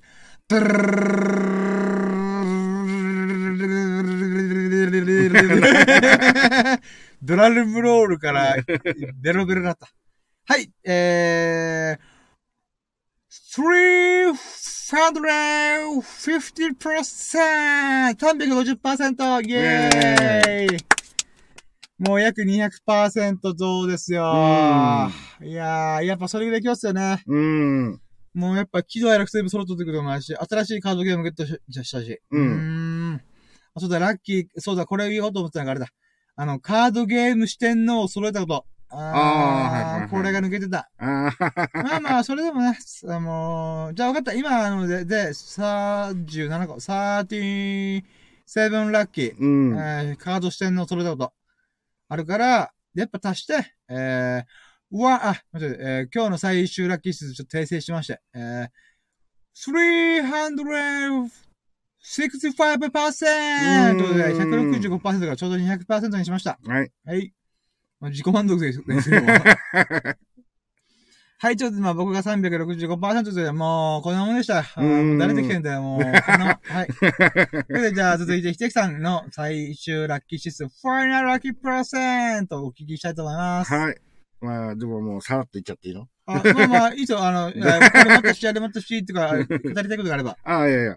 えっ、と、まずは今日は自分は200だね。おー、いいっすね。フライパンとあれを50、50。まあ、スタートは100な感じだから。はいはいはい。何事もないのが100だから。はい。はい。200で。いいっすね。うんストレッチもして、新しいフライパンデビューして、うどんもやって、花札もやって、うん。ゼロもやって。うんいやー、いいっすね。200%、200%! いやー、わー。あそうだね。ごめんあの。いろいろ、あの、ラッキーラジもう誘ってくれたっていうのもね、忘れちゃったけど、まあまあ。あ、いや、もう全然全然全然。いいっすよ、いいっすよ。もうこっち、こっち、むしろこっちのラッキーなんで。いやー、ありがとうございます。はい、ということで、やっと、ファーステップ今日の最優秀ラッキーイェイうん。Today's most valuable lucky TMVL! ということで、えー僕のこの、まあ、37個のラッキーの中から、うん。一番ラッキーだなと思ったことを、えー選びたいと思います。で、秀樹さんがもう、秀樹さんそういえばこの最優秀ラッキー初めてじゃないですか。ああ。あ、でも、あんま数があれだからメインのでかいやつがドンドンってあるから、うん。どうします？これ参加します？それとも、ああ。じゃあ自分からだ言おうかな。あ、いいっすよいいっすよいいっすよ。もうあの、ほら、選択肢も少ないから。あ、OK です。自分はあの、今日の出来事の中で一番って言えば、はい。その、深夜の影響をはい。えー受けつつ、はい。えーストレッチをやろうって決めて、まあ今日からですけど、はいやり始めたっていうわーい、いいっすね、いいっすね。のが、まあ、今までなかったから、はいはい。それだろうね、きっと。うん、いやーじゃあ今日の秀樹さんの Today's Most Very Lucky は、うん、えー、まあストレッチうん、をやろうと思って決心して、うん、そのまま実行できて1日目、はい、えーと、楽しくストレッチできたと。うん。いいラッキーっすねー。うわーもう、もう脳みそに刻み込んでください、もうこまれを。あもう本当にスタートなんですけども、まあ本当にこれをきっかけに頑張、頑張ろうっていうか、まあ楽しつい、楽うん、続けようかなと。そうですね。あの、頑張るって言ったら、苦しいともやるか、ニュアンスも入っちゃうんで、うん、まあ、楽しみんでくれれば、うん、うん、いいかなと。いや、嬉しいっすね。それは本当すごいラッキーっすね。うん。あー、いいラッキーで私、ラッキー便乗してます、今。うーん、いいっすうね。ん。まず、まあまあ、まあこんな感じですね。いやー、ありがとうございます。うんいやー、素晴らしいラッキーでした。ありがとうございます。はいいやーええはい、じゃあ、続いて僕。えー、僕の場合は4 37個あるんで、その中で大体3個、5個ぐらいのラッキーにま、に絞ろうかなということで、ラッキーノミネートをしようと思います。えー、じゃあまずは、うんえー、ワンノミネート。うん。ワンノミネートは、そうだね。もうこれ一緒一切合切ガッチャンコをするとしたら、えー、おかんと、うんーんえーと、は一緒にびっくりドンキー行って、えー、ご飯を食べて、うんえー、一緒にウォーキング、ジョギングして、買い物もできたこと。うん。まあ、これをもう一個にガッチャンコしてワンノミネートしよしようかなと。うん。で、2ノミネートが、えーっと、フジテレビオンデマンドに即加入して、うんえー2ヶ月だけトライアルして、平家物語のためだけにクソめんどくさいアカウント登録したりとか、うん。あの、クレジットカード登録とかして、して、うん。えーあしたこと、うん。あしたけ、して、えー平家物語11話をフルで一気に見切ったこと。うん。あー、これが、えー、え、今何個目あつ、2ノミネートうんですね。で、3ノミネートが、うーん、そうか、その流れ、あえっ、と、花札と UNO を買ったので、秀樹さんと一緒に、えー合流して、えーカードゲームいっぱいやっうんラキラジもできたこと。うんこれが3ノミネート。で、4ノミネート、そう、そうね。まあ、車検も特に今日、今日の話でもないしな。うん。うーん。まあ、お経を唱えたことも2時間やったけど、2時間別にな、長らめだったからな。うーん。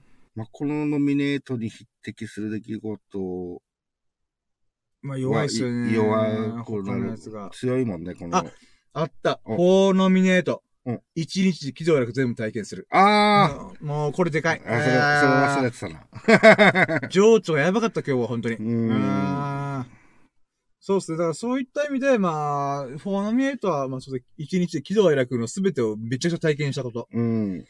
で、ファイブラッキー、あ、まさに順番もそうだしね。そうだ、順番待ってましたうね。ん。で、フォーノミネート行ったんで、ファイブノミネート行きたいけども、なんかあんまりなう。ん。うーん。朝、朝、昼、夜。うん、朝、昼、夕方、夕方から、ああ、そうか、平家ので見たからそうだったなう。ん。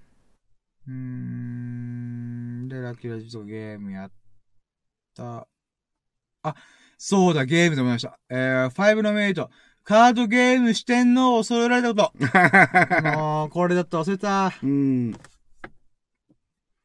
てか、これをそういえば、カウントしようと思って喋ってるうちに喜怒哀楽に変わったんだ。ってことは、正確には今日あれだ。えー、137ラッキーやったや。まあいいやもう。うん。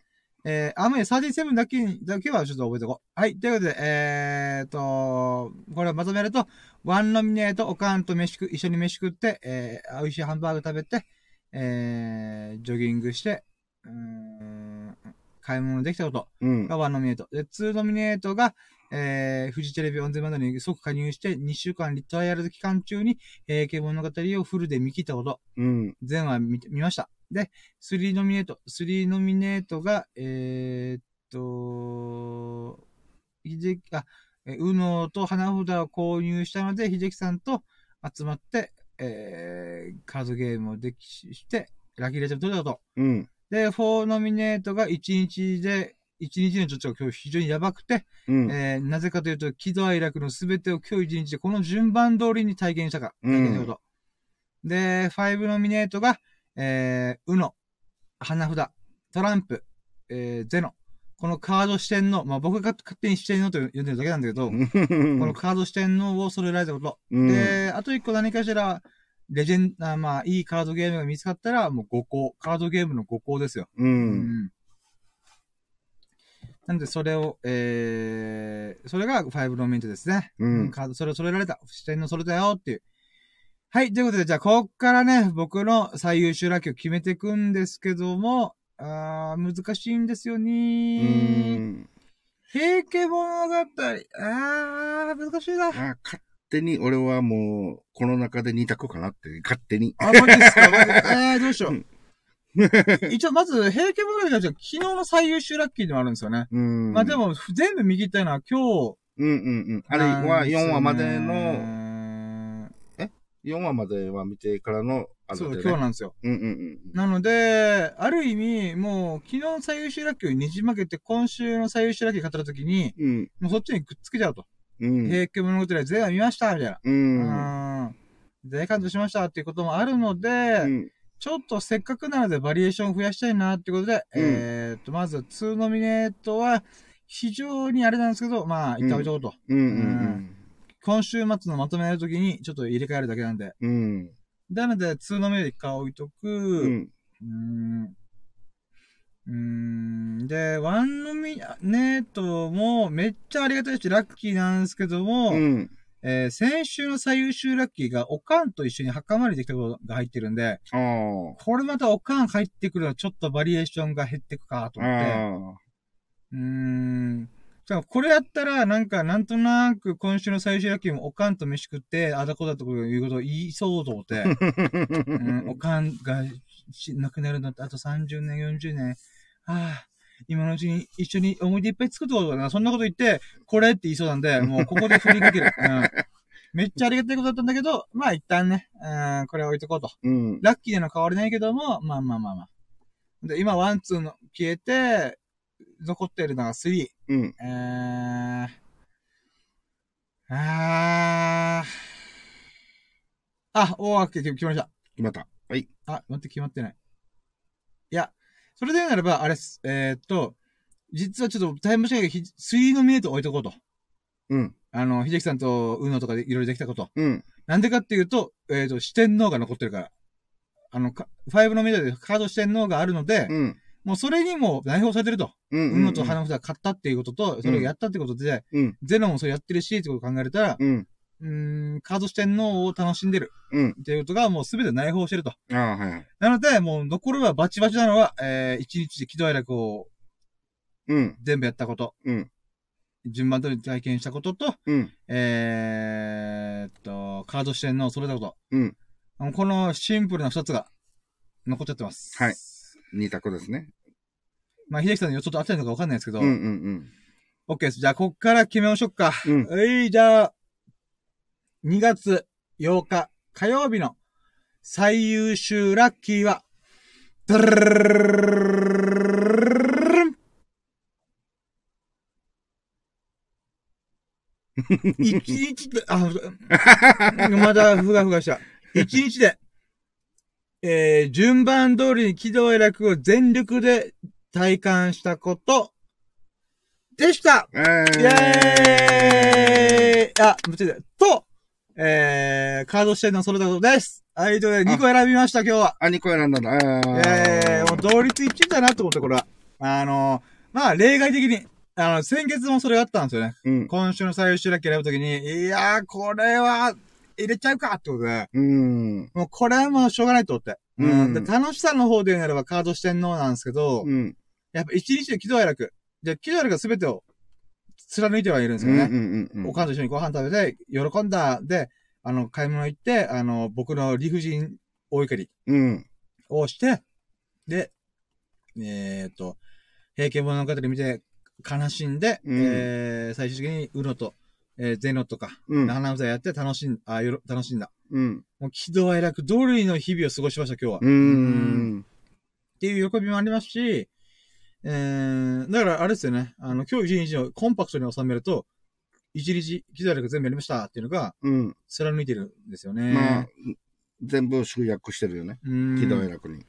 ただ、それに集約しきってないのが、やっぱカード四天王それだろうと。うん。トランプ、えー、ウノとゼノ、そして、うんえー、花札。あーこれ、やっぱ揃えられて嬉しいなーと思って。うん。で、他のやつも、このカードゲームコーナーとか見てると、うなんかいろいろあるんですけど、まあ、遊戯王とかね、マジックギャザリングとちょっと話あれ違うので、うん。なんかこう、本当トップ4選べたので、うん。できれば、誰か新しいカードゲーム作って、トップ5にしてほしいなと思ってる。うん。もしくは僕が忘れてたけど、ないのかもし、あるのかもしれないですけど、うん。世界的に有名な、なんかこれがあるよ、みたいな。ううーん。ん、まあなんかいつかそれに出会えたらなと思ってますね。はい。今パッと見思いつかないんですよね。もうなんだ、タロットカードぐらいから残ってるのと思う。タロットカードゲームじゃねえしな、みたいな。うーん。あ占いとかね。そうだったうんりすそっち系でるからね。すよね。だからちょっと違うなと思って。うーん。だから今のところまだ視点のですけど、まあそれ、うんそれられるのが嬉しいなと思って。はい。ますね。うん。はい、ということで、まあ、ちょっと、なんか、あれです。で、え、ややこしいこと喋りましたけど、えー今週の最優秀ラッキーは、えー、一日で順番通りに喜怒哀楽を感じまくったってことと、えー、カード視点の揃えたことでしたイェイ、うん。でちなみに、秀樹さんの予想どうだったんですか？えー、え、2ノミネートなんだっけ？それノミネートは、えー、平家物語。ああんそうだね。うん。その、平家か、あのー、喜怒哀楽の、あー、なるほど。この二択かなと思ったんでね。はいはいはいはい。うん。まさか2個選ぶとは。うーん。予想外の男を、予予想外のことをする男。それが深夜です。イェイ まあ、二分の一で一つ当たってたから。なるほど。ああ、まあおそらく、僕はおそらくこれだろうなと、うん。思ってやめましたけど。はい、ということで、じゃあこ今日のまとめしますと、えー、今日のファイナルラッキープラセントが、365%で365%。うんまあ、365日やんけと。あー たまたまですけども。それよりつもりなかったんですけども。うん。ああまあ、っていうパーセントと、えーと、ラッキーカウントが今日が37、37個ありました。イェイ。うん。で、えーと、今日の最優秀ラッキーがなん、まあちょっと何回も言ってますけど、あのー、一日で順番通りに喜怒哀楽を感じき、感じまくったことと、えー、カード視点のを揃えられたこと、この二つでしたってことでしたね。うん。で、秀樹さんに関しては今日の最優秀ラッキーっていうのが、えー、何でしたっけ、えーっと、あ、ストレッチはいを始めて、うん。これから始め、あ、継続していこうっていうふうに、うん。新しいチャレンジを、そに挑戦してると。う。う。うんん。今思ったらチャレンジに挑戦してるってなんかすごい、頭痛が痛いと一緒っすよね。うんそうだね。チャレンジに取り組んでると。うんいいなぁと思って。うん。うん。やっぱ挑戦 is エンターテインメントなんで僕は。う。うんん。挑戦してる方が楽しいですからね。うん。いやー。で、そうか、秀樹さんの最、最終ラッキー指数が、確かに200%うん。でしたね。はい。はい、ということで、まあ、これがね、もうメインの企画として、おほとんど終わりなんですけど、あと、新しい試みとして、5ステップラッキー、5ステップ、えー、ラッキーイメージうん。をやるかどうか今めっちゃもう眠くて白目向いてます。あー、と思って。えー、やる？みたいな。でもやった方が一応明日め、あ、でも明日、じゃあ一個だけ。うん。えー、じゃあ、まず、5ステップ、ラッキー、あ、まあ、やっぱラッキーイマジンがいいんだよな。イメージってなんか、ちょっと、この、締まりがないんですよね、言葉の。うんラッキーイマジンにしましょうか。ごめんなさい。もう、むしろイメージもなるかもしれないですけど。うん。だって、ラッキーイマジンラ、イマジン is all the people. あー、ということで、皆さん、あ、違う、今、すげえだらだら喋っちゃった。えー、ラッキーイマジン、イェイということで、すべての人類を想像してごらんということで、うん。うん imagine is all, all the people. で、えー、うん、未来について今、イマジンする。ラッキーについてイマジンするっていうわけのわかんないことをやり始めてます。うん。で、し、それでならば、もう明日車検の受け取りなんで、ピッカピカの上等な状態で、うん。あの、車を運転できるっていうことがあるので、う。うんん、って言ってもね、あの、明日一日動けないので、夜10時、11時まで、ああの、車を置いとかないといけないので。あ。ああ、なるほどね。うーんうんなので、まあ、それは、小、お、あ、待って。あの星なんすか？あの明かり。明けの明星っすかねもしかして。えあんな強いんすか？あれは星ではないよね、まずね。あれ多分、やっぱ金星とかじゃないですかね。あ、すげえめっちゃ明かり強い。え、星なの？星っすん、じゃ、じゃないですかね。え？でもあっちだと建て、建物ないっすよ。だよね、海だもんね。んだと思います。俺、これ。UFO かつって多分金星とかな火星とかだと思うんですけど、後であの僕の星座の星空観測アプリちょっと見てみましょうかあね。あ、俺も持ってたけど消しちゃってるな。あ、消します。ああ、じゃあ撮ってみましょう。おそらく僕の予想は、えー、明けの明星じゃないかなと思ってちょっと時間的にも朝なんで、でもあそこから登るってそんなことある？へえ。あ、違う、天気めっちゃいい。あ、そう、サソリ座がある。うん。おー、サソリ座だ多分サソリ座っすね、これ。後でチェックしよう。あ、もうということでさっさと終わろう。あ、やっぱ今日、あ、でも今日天気が良かった。星が久々に見えたってこともラッキーカットしてなかった。忘れてた。で、さらに明けの明星か、えーっと、サソリ座が見えてるってことで、うん。今日合計39。しかも、予報は、もうなんか曇りが続くから、この瞬間で、なんかこう星が見えるっていうのはラッキーかもしれないね。やばいっすね。39だ。あと14ラッキー行きたいけどな。あれ？サソリだ。多分あれが誘い出す。うんあの、なんていうんですかね。こういうちょっとカーブを描いてるような。うんうんうんうん。じゃなかったかなと思うんですようね。ん。ちょうどオリオン座がもう特に沈んでる。オリオン座の正反対がサソリ座なんですよ。あ、そうなんだ。確かにこの時間帯で地球の真裏多分今オリオン座があると思うんで、うん。あ、多分そうじゃないかなとう思って、ん。はい、ということでもうラッキーイメージは明日車検があるよ。はい、終わり。車受け取れ、受け取る、受け取れるかも、みたいな。そうで、受け取ってもドライブすぐできないんで、うん。うーん、まあ明日も明日でなんか、そうですね、うんいつもと変わらぬ日常を過ごすんでしょう、僕は。まあ、あのー今後う、ん、はい、自分の、このね、ラッキーなんたら、ななんか、イマジン、はい。えー、は、えっと、深夜の車のはい。ボンネットちょっといじりたい、みたいな。なんすか、ボンネットいじりたいって。いじりたいっていうか、あの、ほら、あ、鉄粉取るみたいな？あ、そうそう、鉄粉取る。あれ、あー、はいはいはい。あれ、あの、別に、10分、15分あったらできるぐらいだから、はいはい。ボンネットに関してはね、はいはい。いつかやっちゃろうみたいな。なんだったら、あの、無許無許無許可で勝手にやろうかな、みたいな。やっといたやっといたよ、みたいな。いや、それちょっと応援のいただきたいな。あの、ご近所さんが、なんか、なんかあれですよとか心配見知。らぬ人が何かいじってたよ、ってうん、いうね。そうなるんで。うんあ外でぜひ連絡してもらえれば。うんはい。あ、そこにもあります。なんか、ラッキーイマジン。んラッキーイマジン。何？あ、今、秀樹さんがこのラッラッキーイマジン喋ったわけじゃないですか。うんうん他にも何かあります？いや、自分、自分ご、自分関連はないんだよね。あ、なるほうん。ど。あ、でもあれ言ってあるんじゃないですか？あの、えーっと、2月の19日ぐらいまでに、どっかの土日で、あみんなでワイワイするっていう、あれもラッキーイマジンじゃないですか。すっかり忘れてた。僕がバッチリ覚えてました。うんあざっす。あいっす。そうですね。あの、また、えっと、あ、まあ、できる範囲の人でね、集まって、またいろいろ楽しみたいなと。はいはい。うん。あの、解除する前、土曜日に関しては解除すする前じゃないとちょっとできないんで、うーん。ちょっと私のわがままで、はい。あの、どんなみたいな、で、おはいお誘いしたいなっていうことですね。だから僕がダイソーを歩いた通りに、ジェイさんが、ああ、じゃああいつに連絡して、こいつに連絡してっていううん。ものをイメージしたら、うん。もしかしたら叶うかもしれませんね、このラッキー。うーんはいも。しかしたらスサノオ君が、希少価値がバカ上がりしてるスサノオ君が、うん。まあ、ヒジさんがそうやったら、みたいな。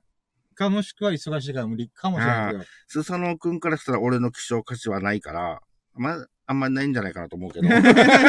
設置がない。あの、フェアトレードしてあげて、スサノ君。あの、人権無視みたいになってるから。なんかい、や、俺からしたらスサノ君の価値は上がってるよ。あでもスサノ君から俺の価値はそんな上がってないから。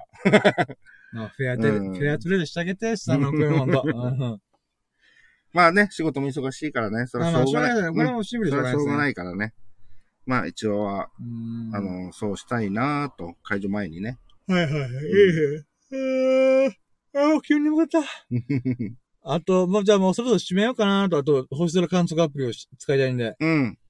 えーだ、でもあと一個なんかラッキー入れたいけどな明け戸明星入れて、星空見れたこと、うん。なんかせっかくだとあと一個なんか思い出しラッキーというか、絶対なんかある気がする。ちょっと待ってくださいね。うん。ああほサソリ座を見れたこと。サソリ座かどうかわかんないけど、あ、じゃあ、まだ、だ、まだダメだ。まだ確認できないから。えーっと、なんかないかな今もう周り見渡して、猫ちゃんがいたらラッキーにしようかな。うーん。うーん、でも猫ちゃんいねえな。うん。でもこの時間にウォーキングしてる人がもう現れ始めたね。うーん、もう締めに入らないといけないのに全然終わらない。ちょっと、あと一個、あと一個なんとか思い出して、ああ、これがっていうのを。うーん。まあ実は、はい。